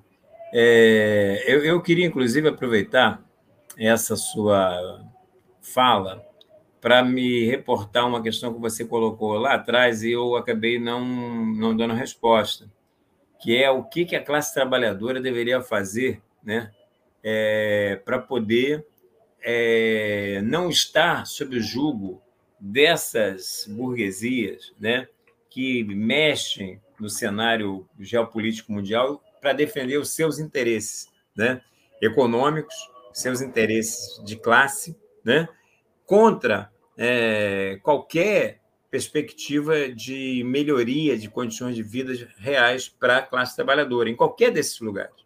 Imagina o que está passando hoje a classe trabalhadora ucraniana. Aquele trabalhador, aquele operário, o, o professor, o, quem é, o trabalhador normal. O que está acontecendo com a vida desse trabalhador hoje na, na Ucrânia? Né? E imagina a, aqueles que estão a, em volta, né? Da, o que está passando pela cabeça, né? Imagina o que está passando pela cabeça dos trabalhadores em Taiwan, que tem a ver com a pergunta que o Danilo fez, né? Ora, se a, o, essa invasão, né, da, da Rússia, ela se dá de uma maneira é, vitoriosa, né? Porque isso não pode, como perguntou, com toda a, a preocupação do Danilo, né? meu conterrâneo, manhumiriense. O pessoal não sabe, eu sou mineroca, eu sou mineiro carioca, eu sou de Manhumirim. Cheguei aqui pequenininho, mas eu sou de Manhumirim e sou mineiro. Então, é, isso não pode motivar né, a, a China a também fazer uma invasão militar a Taiwan, a exemplo do que está acontecendo. Então, essa, é, é, é, eu vejo isso como mais provável, só para não deixar isso no ar sem dar uma resposta para o Danilo. Eu não acho que hoje isso esteja colocado como uma questão prioritária para a China. Acho que ela vai continuar fazendo sua, sua, sua pressão econômica, sanções, as coisas que, que ele já vem fazendo até aqui. Mas é claro que, por exemplo, nós temos que considerar que esse dia de hoje está inaugurando um novo momento no cenário, no cenário geopolítico mundial. Né? Então, a preocupação do Danilo ela não está descartada de que a China, por exemplo, não se motive né, a partir de um êxito, por exemplo, dessa ocupação militar da, da Rússia sobre a Ucrânia e fazer o mesmo lá em Taiwan. Essa questão pode vir a estar colocada. Então, desse ponto de vista, qual é a resposta que a classe trabalhadora tem que dar no mundo inteiro? É a ruptura com o capitalismo porque não dá para a gente ficar nem no bloco da Rússia, nem no bloco dos Estados Unidos, que nenhum desses blocos são de interesse da nossa classe. Então, aí fazendo uma ponte né, com a pergunta que você está me fazendo, é claro que as conjunturas são distintas. Né? Então, você vai ter lugares onde você tem uma democracia burguesa consolidada, você tem partidos né, é, burgueses no poder, mas a, o remédio, principalmente depois do que a, a, pandemia né, do coronavírus deixou evidenciado para o mundo inteiro, é que o capitalismo só tem a barbárie para oferecer à classe trabalhadora no mundo inteiro. E assim foi.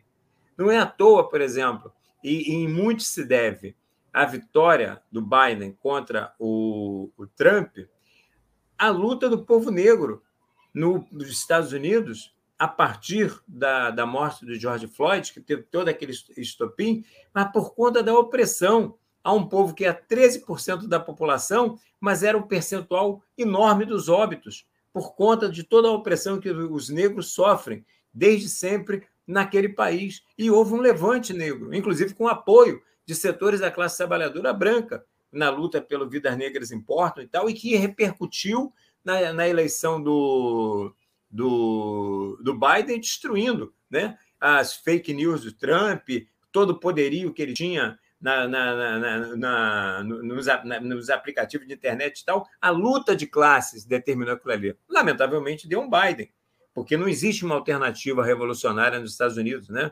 é, construída. Mas a luta de classes impôs uma derrota à ultradireita norte-americana, é, possibilitando o governo do Biden.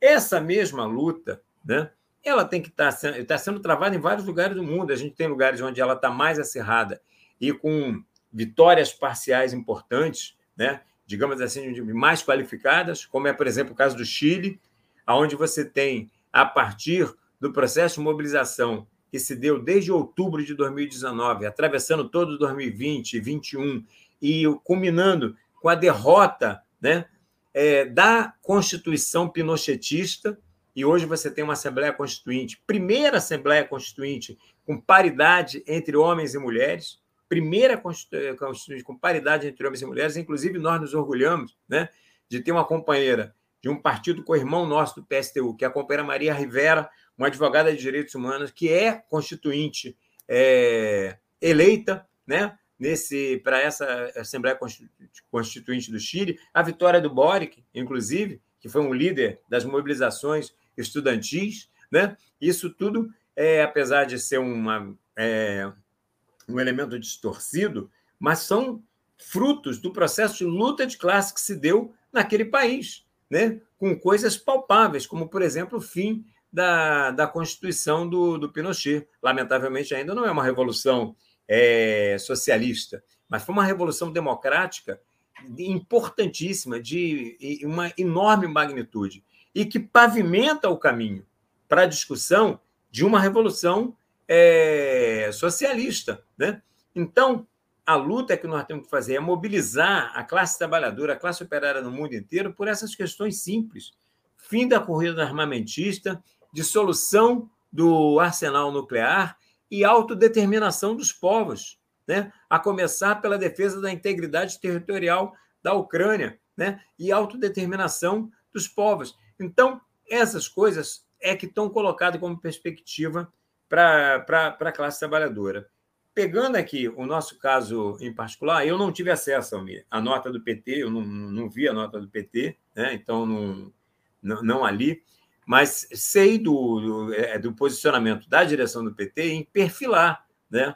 com apoios a, a, ao governo cubano, ao governo da Nicarágua, ao governo da Venezuela, ao governo chinês, ao próprio governo Rússia em determinadas questões, como se esses governos fizessem de fato um contraponto ao imperialismo norte-americano, quando na verdade isso não é real, né? Principalmente em relação a, aos países aqui da é, Cuba e Venezuela, então é, é, é, é um delírio, né? É você achar que esse Venezuela, por exemplo, o maior parceiro é, econômico da Venezuela as exportações de petróleo, que é a principal commodity daquele país, é para os Estados Unidos. Não foi, isso não mudou em nada. Por todas, com todas as críticas que ele faz ao Maduro e tal, tal, continua sendo a maior parceria comercial. Então, é, no nosso caso aqui, em, em particular, né, é, existe o. Eu, eu, Para mim, a questão do, da, da viagem do Bolsonaro, fora essa é, é, é essa brincadeira né, de que ele teria ido lá negociar já seu asilo para depois da derrota eleitoral, né, caso ela se consubstancie, havia uma questão real. Né? O Bolsonaro se transformou um párea no mundo. Ele precisava mostrar para a base dele que ele tem importância para alguém. E aonde que ele vai? Ele vai buscando aqueles que têm afinidade ideológica com ele. E ele marca duas visitas de governos ultra-reacionários, governos de ultradireita, governos autoritários, né? é, ultraconservadores, o, o cara lá da Hungria, o Erdogan, fez questão de dizer que defende papai e mamãe, aliás, o, é, papai, o, o, conceito de família, pai, mãe e, e, e, filhos, né, numa alusão direta né, às lutas contra as opressões LGBTs e LGBTI mais no mundo inteiro. Né? Então, esse tipo de, de coisa ele precisava mostrar para essa base dele aí, que em torno dos 20%, que está aparecendo em todas as, as pesquisas, ó, oh, eu tenho relevância, ó, oh, eu sou um cara importante. Mas, na verdade, num momento bastante complicado, porque desagradando, né, efetivamente, o, o bloco do lado de cá, que é o bloco onde o, o, estão os principais parceiros é, econômicos do, do nosso país, né, à exceção da China, que também é um grande parceiro econômico e que está lá no, no outro bloco. Né? E aí, entrando na pergunta que você me fez, é, é uma conjuntura bastante preocupante, porque se por um lado você tem né, as pesquisas apontando a candidatura do, do PT, a candidatura do Lula como favorita, né? o Bolsonaro não está morto e acho um erro, inclusive, de alguns setores né, da esquerda que estão de salto alto, como se já fosse favas contadas. Isso não é assim. Aliás, hoje teve até uma pesquisa do tal do Banco Modal aí, né, encomendada pelo Banco Modal, que o Bolsonaro está na frente do, do, do, Lula. Não sei com que metodologias que foi utilizada para essa pesquisa, ainda que essa pesquisa que dá Bolsonaro na frente do Lula, a própria pesquisa, no segundo turno, Lula ganha do Bolsonaro. Né? Mas na, nas simulações. É um negócio meio, meio estranho. A gente tem que dar uma. É, mas é um, foi um banco, que é o setor financeiro que comentou. Então, quer dizer, não é qualquer. Nós não estamos falando aqui dessas coisas picaretas que rolam pela. E foi divulgado pela Veja, né? Foi divulgada pela Veja. Quem não, não viu, é só entrar no site da Veja que vai estar lá.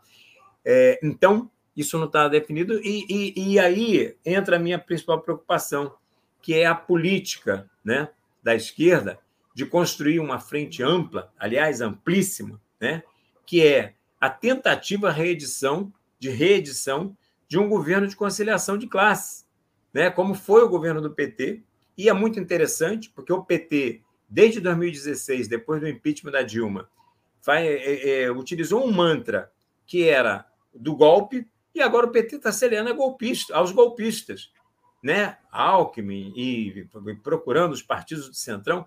Caramba, com golpista não se alia, golpista se combate. Se houve golpe, então tem que ser combatido. Então, isso aí é mais uma, um desmascaramento dessa coisa, do, dessa, desse, dessa narrativa né, construída pelo PT de que houve um golpe institucional aqui no nosso país. Né? Houve um jogo pesado dentro das regras do jogo. Essa é, o, o, o, lamentavelmente, o que aconteceu.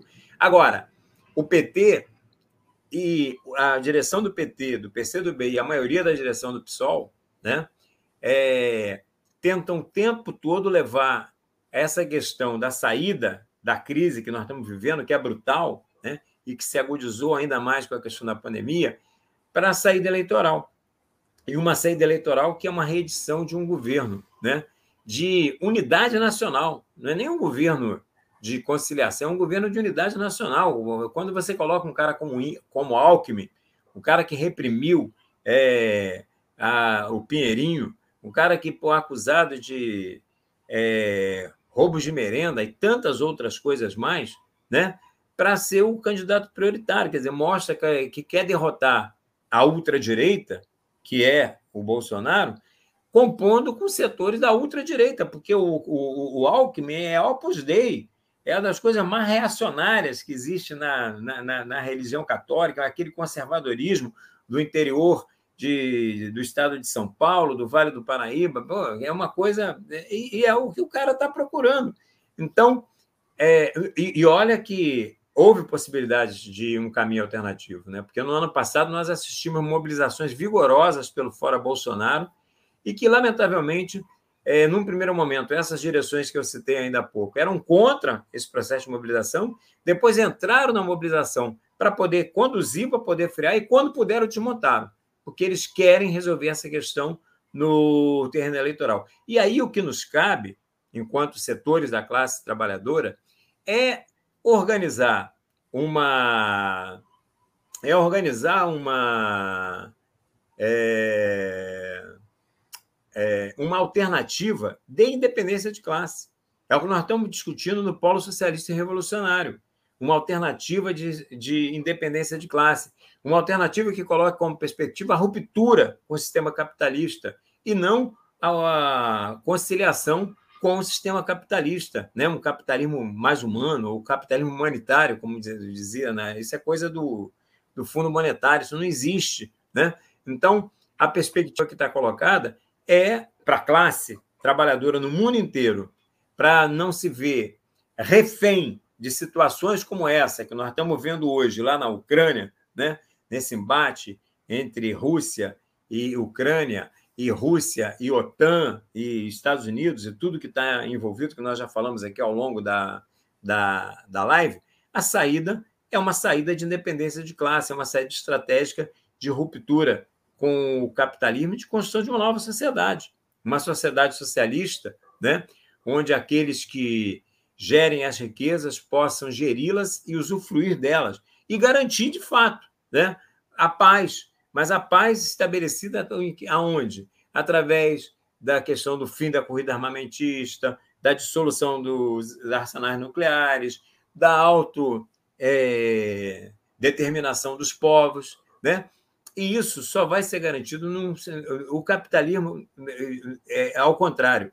O capitalismo ele acirra cada vez mais essas contradições. E se a gente já vinha num processo de deterioração acentuada das condições de vida da classe trabalhadora no mundo inteiro, esses conflitos só vão agudizar essa situação, só vão piorar ainda mais. Portanto, a saída que está colocada, tanto para nós aqui no Brasil, mas no mundo inteiro, é através de um processo de mobilização dos setores explorados e oprimidos, lutar pela ruptura né, de, com esse sistema capitalista que, para a classe trabalhadora, só tem a oferecer barbáries como essa que está sendo oferecida hoje para os trabalhadores ucranianos e todos aqueles que estão ali envolvidos diretamente nesse conflito, podendo, inclusive, ser internacionalizado. Estamos conversando com Ciro Garcia, esse é o programa Economia Fácil, uma edição extraordinária do dia 24 de fevereiro de 2022. Nós estamos conversando sobre a guerra na Ucrânia. A Rússia invadiu na madrugada de hoje seu vizinho, é, em termos com relação à guerra civil é, no leste do país. E o professor Ciro Garcia está aqui apresentando as questões. Ciro, a gente tem que encerrar o programa, porque eu não posso chegar a duas horas de duração e eu tenho que encerrar antes das 10 horas da noite. Já, já são está faltando aí é, alguns minutos. Então eu queria pedir para você fazer suas considerações finais é, vou botar na tela o último comentário do nosso amigo ouvinte, Carlos Eduardo Alencastro. Quem é a classe trabalhadora brasileira? Os trabalhadores formais ou os informais? Crescem os informais. Se reduzem os formais? A automação abole o trabalho assalariado do operariado? Então, Ciro, você podia falar um pouco, já nas considerações finais, qual é a posição do polo revolucionário, socialista revolucionário, na qual o PSTU, que você é presidente aqui, estadual do Rio de Janeiro, é, e com, com ativistas, com outras organizações, inclusive da, da, esquerda do PSOL, parte da esquerda do PSOL, vem é, movimentos regionais, vem constituindo para oferecer um programa para eleição agora de 2022 e provavelmente a questão internacional vai estar. Tá, e o impacto da questão internacional, que a gente já mencionou, é, começou a mencionar, mas o nosso tempo estourou. Hoje, as bolsas foram à lona, a Bolsa de Moscou caiu mais de 30 pontos percentuais negativos, praticamente todas as europeias, não menos que três. Aqui mesmo no Brasil, é, fechou ao menos um. É, há a possibilidade de aumento da inflação, porque aumento de, da, dos preços de vários itens que no, no mundo inteiro são obtidos, inclusive através da Rússia ou pelo comércio internacional. Então, nós vamos ter um impacto, inclusive, sobre a força de trabalho. O Brasil está aí 13% de desemprego. E fazer o jabá final, não é do, do, do, do Ciro, mas a sugestão aqui, nossa resenha não é resumo, é o livro, deixa eu tentar botar aqui bem principalzão na tela, que é o livro do Martins Hernandes, O Veredito da História, que fala sobre o fim dos regimes stalinistas no leste europeu, Rússia, leste europeu, China, é, e o que virou China, por exemplo, e Cuba, que ainda se proclamam comunistas, né? Elas são de fato comunistas ou foram ao longo da história, né? Então é uma excelente dica. Tem muito a ver porque muita gente está reivindicando o papel progressista de Putin, porque ele estaria é... e ele mesmo falou de Stalin e por outro lado criticou Lenin dizendo que a Ucrânia é uma invenção de Lenin. Então mostrando que de leninista, pelo menos, o Putin não tem nada. Então, eu queria fechar é, com as últimas considerações bem rápidas do Ciro, telegráficos, que ele falasse um pouco, agradecer ele muito pela participação dele, ele pudesse falar um pouco do Polo Revolu Socialista Revolucionário, inclusive o programa sobre trabalho, sobre emprego e essa, essa situação nova da classe trabalhadora, anterior à pandemia, anterior mesmo à crise econômica de 2008 que estamos vivendo, né? Sobre essas mudanças da classe, porque o Ciro mesmo falou muito classe trabalhadora, classe trabalhadora, e sempre tem gente aqui questionando a classe trabalhadora, né? É isso, Ciro, contigo. Não, então, então eu vou começar por aí, né? Eu acho que a classe trabalhadora é tudo isso, né? Quando você está falando hoje do proletariado, você está falando tanto dos trabalhadores formais quanto dos informais, né? Esse exército de pessoas né, que são os trabalhadores de aplicativo, quer seja os entregadores, o, é, Uber, é, aplicativo, entregadores de comida, bom, todas essas coisas né, que, é, que a gente vê aí, o exército de desempregados, os empreendedores, entre aspas, né, que nada mais são do que trabalhadores é, informais, sem nenhum direito, né, que ralam feito uns condenados, né, é, os terceirizados. Bom, é, tudo isso é a classe trabalhadora. É um equívoco achar que a classe trabalhadora é apenas os, os trabalhadores formais, né, que têm carteira assinada, com, têm seus sindicatos, têm seus benefícios, ou mesmo aqueles que não têm é, sindicatos, né, que tem muito sindicato é só cartorial, não, não, luta, não faz nada, é apenas um aliado pelego do patrão, mas a categoria tem lá sua, sua convenção coletiva, tem seus direitos é assegurados. Não, a classe trabalhadora é. Ah, houve uma mudança do perfil da classe trabalhadora? Sim. É, é, é, a introdução de novas tecnologias, automação e tudo isso vai mudando o perfil, mas a classe trabalhadora não deixa de ser a classe trabalhadora. E, por exemplo, por mais que haja um avanço tecnológico, por trás desse avanço tecnológico, né, por trás do celular, por trás do computador, por trás das fibras óticas, por trás tem trabalhador na produção. E o que gera riqueza continua sendo produção. Agora, o trabalhador não é só esse. O trabalhador é esse conjunto, né, a classe trabalhadora, esse conjunto de coisas que eu coloquei aí. Né? Os, precariz... os precarizados, os informalizados, os desempregados, e por aí afora. Mas esse conjunto é a classe trabalhadora. Tá?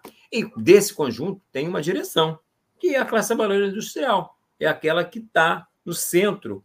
É, é, existe o Vale do Silício, mas por trás das coisas do, do, do, do, do Silício, né?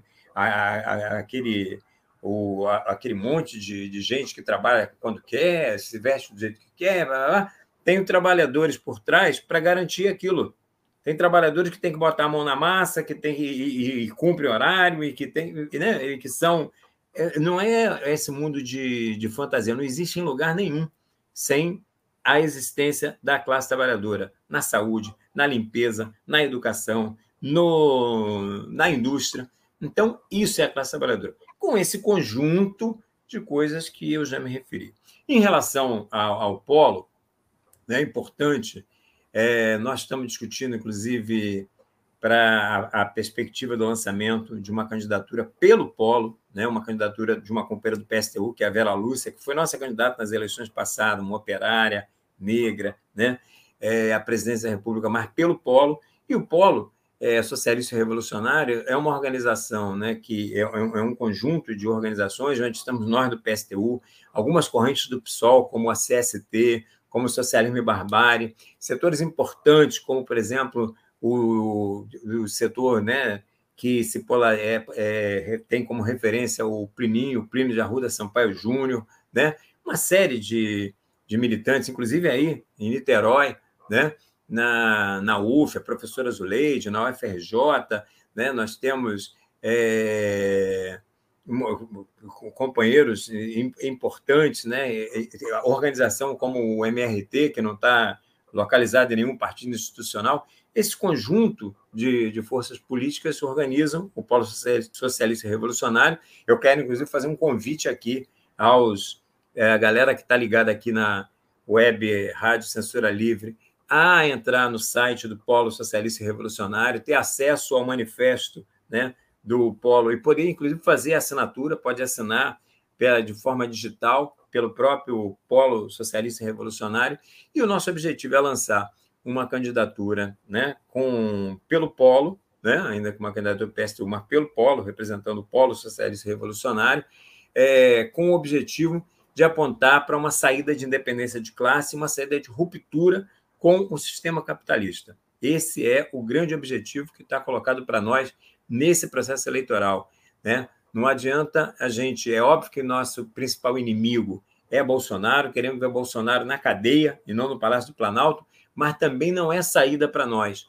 A saída que está sendo construída por Luiz Inácio Lula da Silva, que é uma saída de conciliação de classe, um governo de unidade nacional. Nós vamos apresentar uma candidatura alternativa a isso, e uma candidatura de ruptura com o capitalismo. E aqui, inclusive, no Estado também.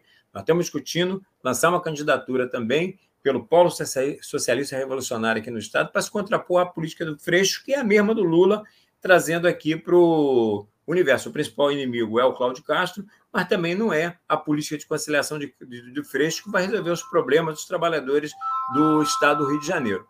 E, por fim, eu queria agradecer né, à Web Rádio Censura Livre a oportunidade de a gente ter batido esse papo sobre um dia tão importante como esse que nós estamos é, vivendo, né, no que está acontecendo lá na, no leste europeu, e aproveitando a deixa do do Almir, ao levantar o livro do Martins, eu quero também convidar todos aqueles que estão nos ouvindo a é, entrarem no site da Liga Internacional dos Trabalhadores, Quarto Internacional. Né?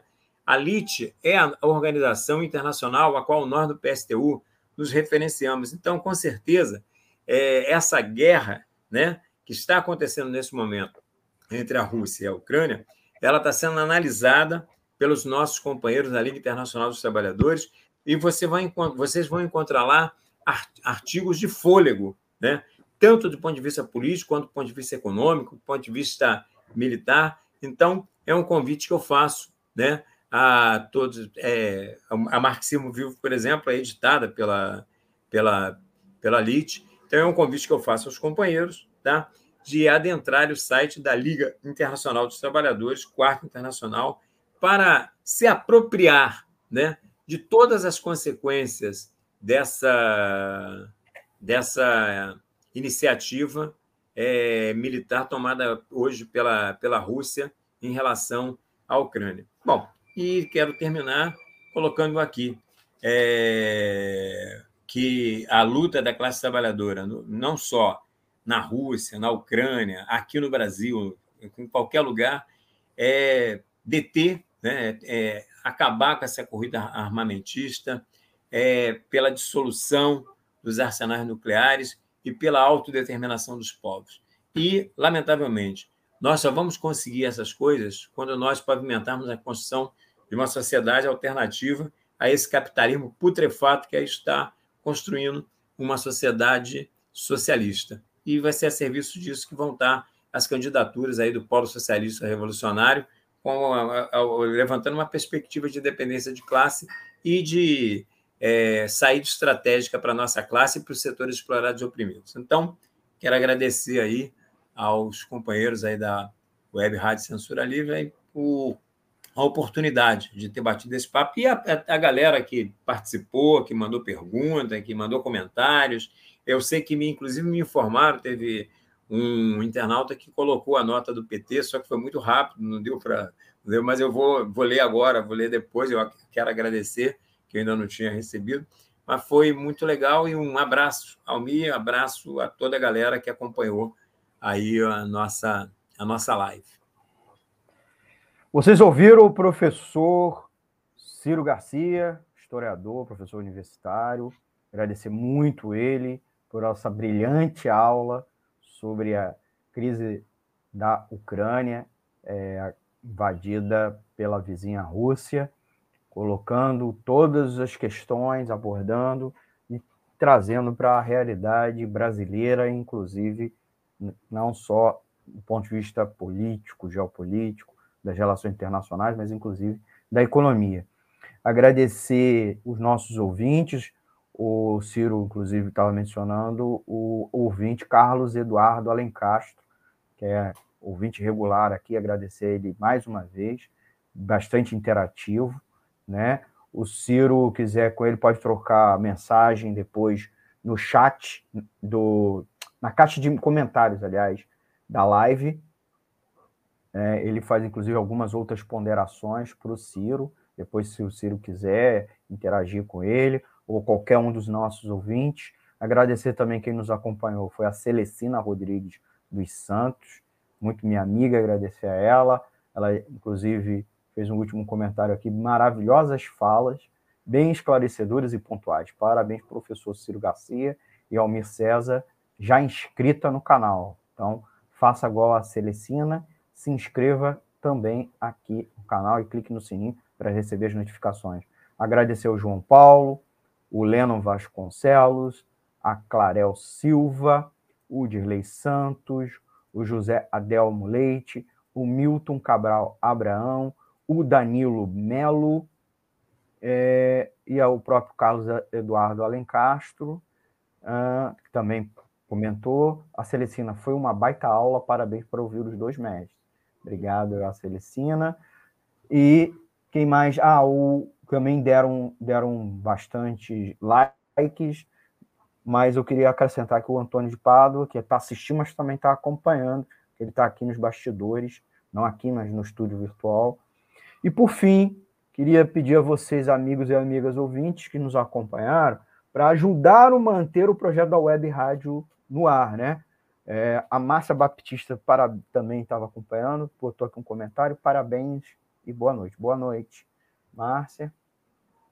Então, a gente quer sempre chamar vocês a ajudar a manter o projeto da Web Rádio Censura Livre, que a gente não recebe dinheiro de partido político, nem de sindicato, nem de empresa. A gente é mantido a partir do apoio de você, amigo e amigo ouvinte, inclusive para manter a programação independente e trazer pessoas como Ciro temas como a Ucrânia e a abordagem que nós fizemos também sobre a crise da Ucrânia. Uma abordagem independente, né, do lado dos trabalhadores, porque a Web Rádio se propõe a ser a voz da classe trabalhadora. Então você nos ajude. Nossa chave Pix é o 3295 4696 000181. Vou repetir, chave Pix é 3295 46 96 000181. Está aqui na tela para quem está acompanhando a live, tá certo? A gente também está na descrição da live, tanto no YouTube quanto no Facebook,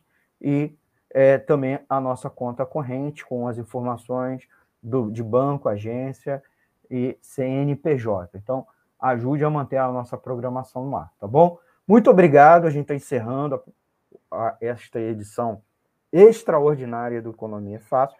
Né? O Economia Fácil era às quintas-feiras, mas já deixou já alguns meses, né? dois, três meses. A gente está tá praticamente encerrando a nossa nosso recesso. É, vai, nós vamos voltar depois do Carnaval, na outra semana, tá? de março, certo?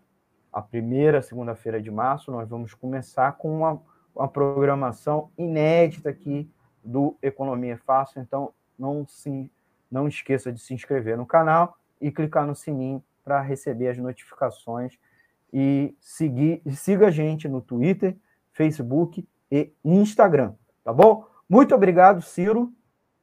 Muito obrigado, Valeu. ouvintes. E até a nossa próxima. Ciro, se quiser, a gente também bota depois nos comentários o contato do Ciro, inclusive as páginas dele, né? Página dele do Facebook, se a galera quiser seguir, mandar recado, né? Com as posições do professor Ciro Garcia, que também é presidente do PSTU do Estado do Rio de Janeiro. Muito obrigado, gente. Até a próxima edição. Tchau, tchau. Tchau. Boa noite, pessoal. Valeu.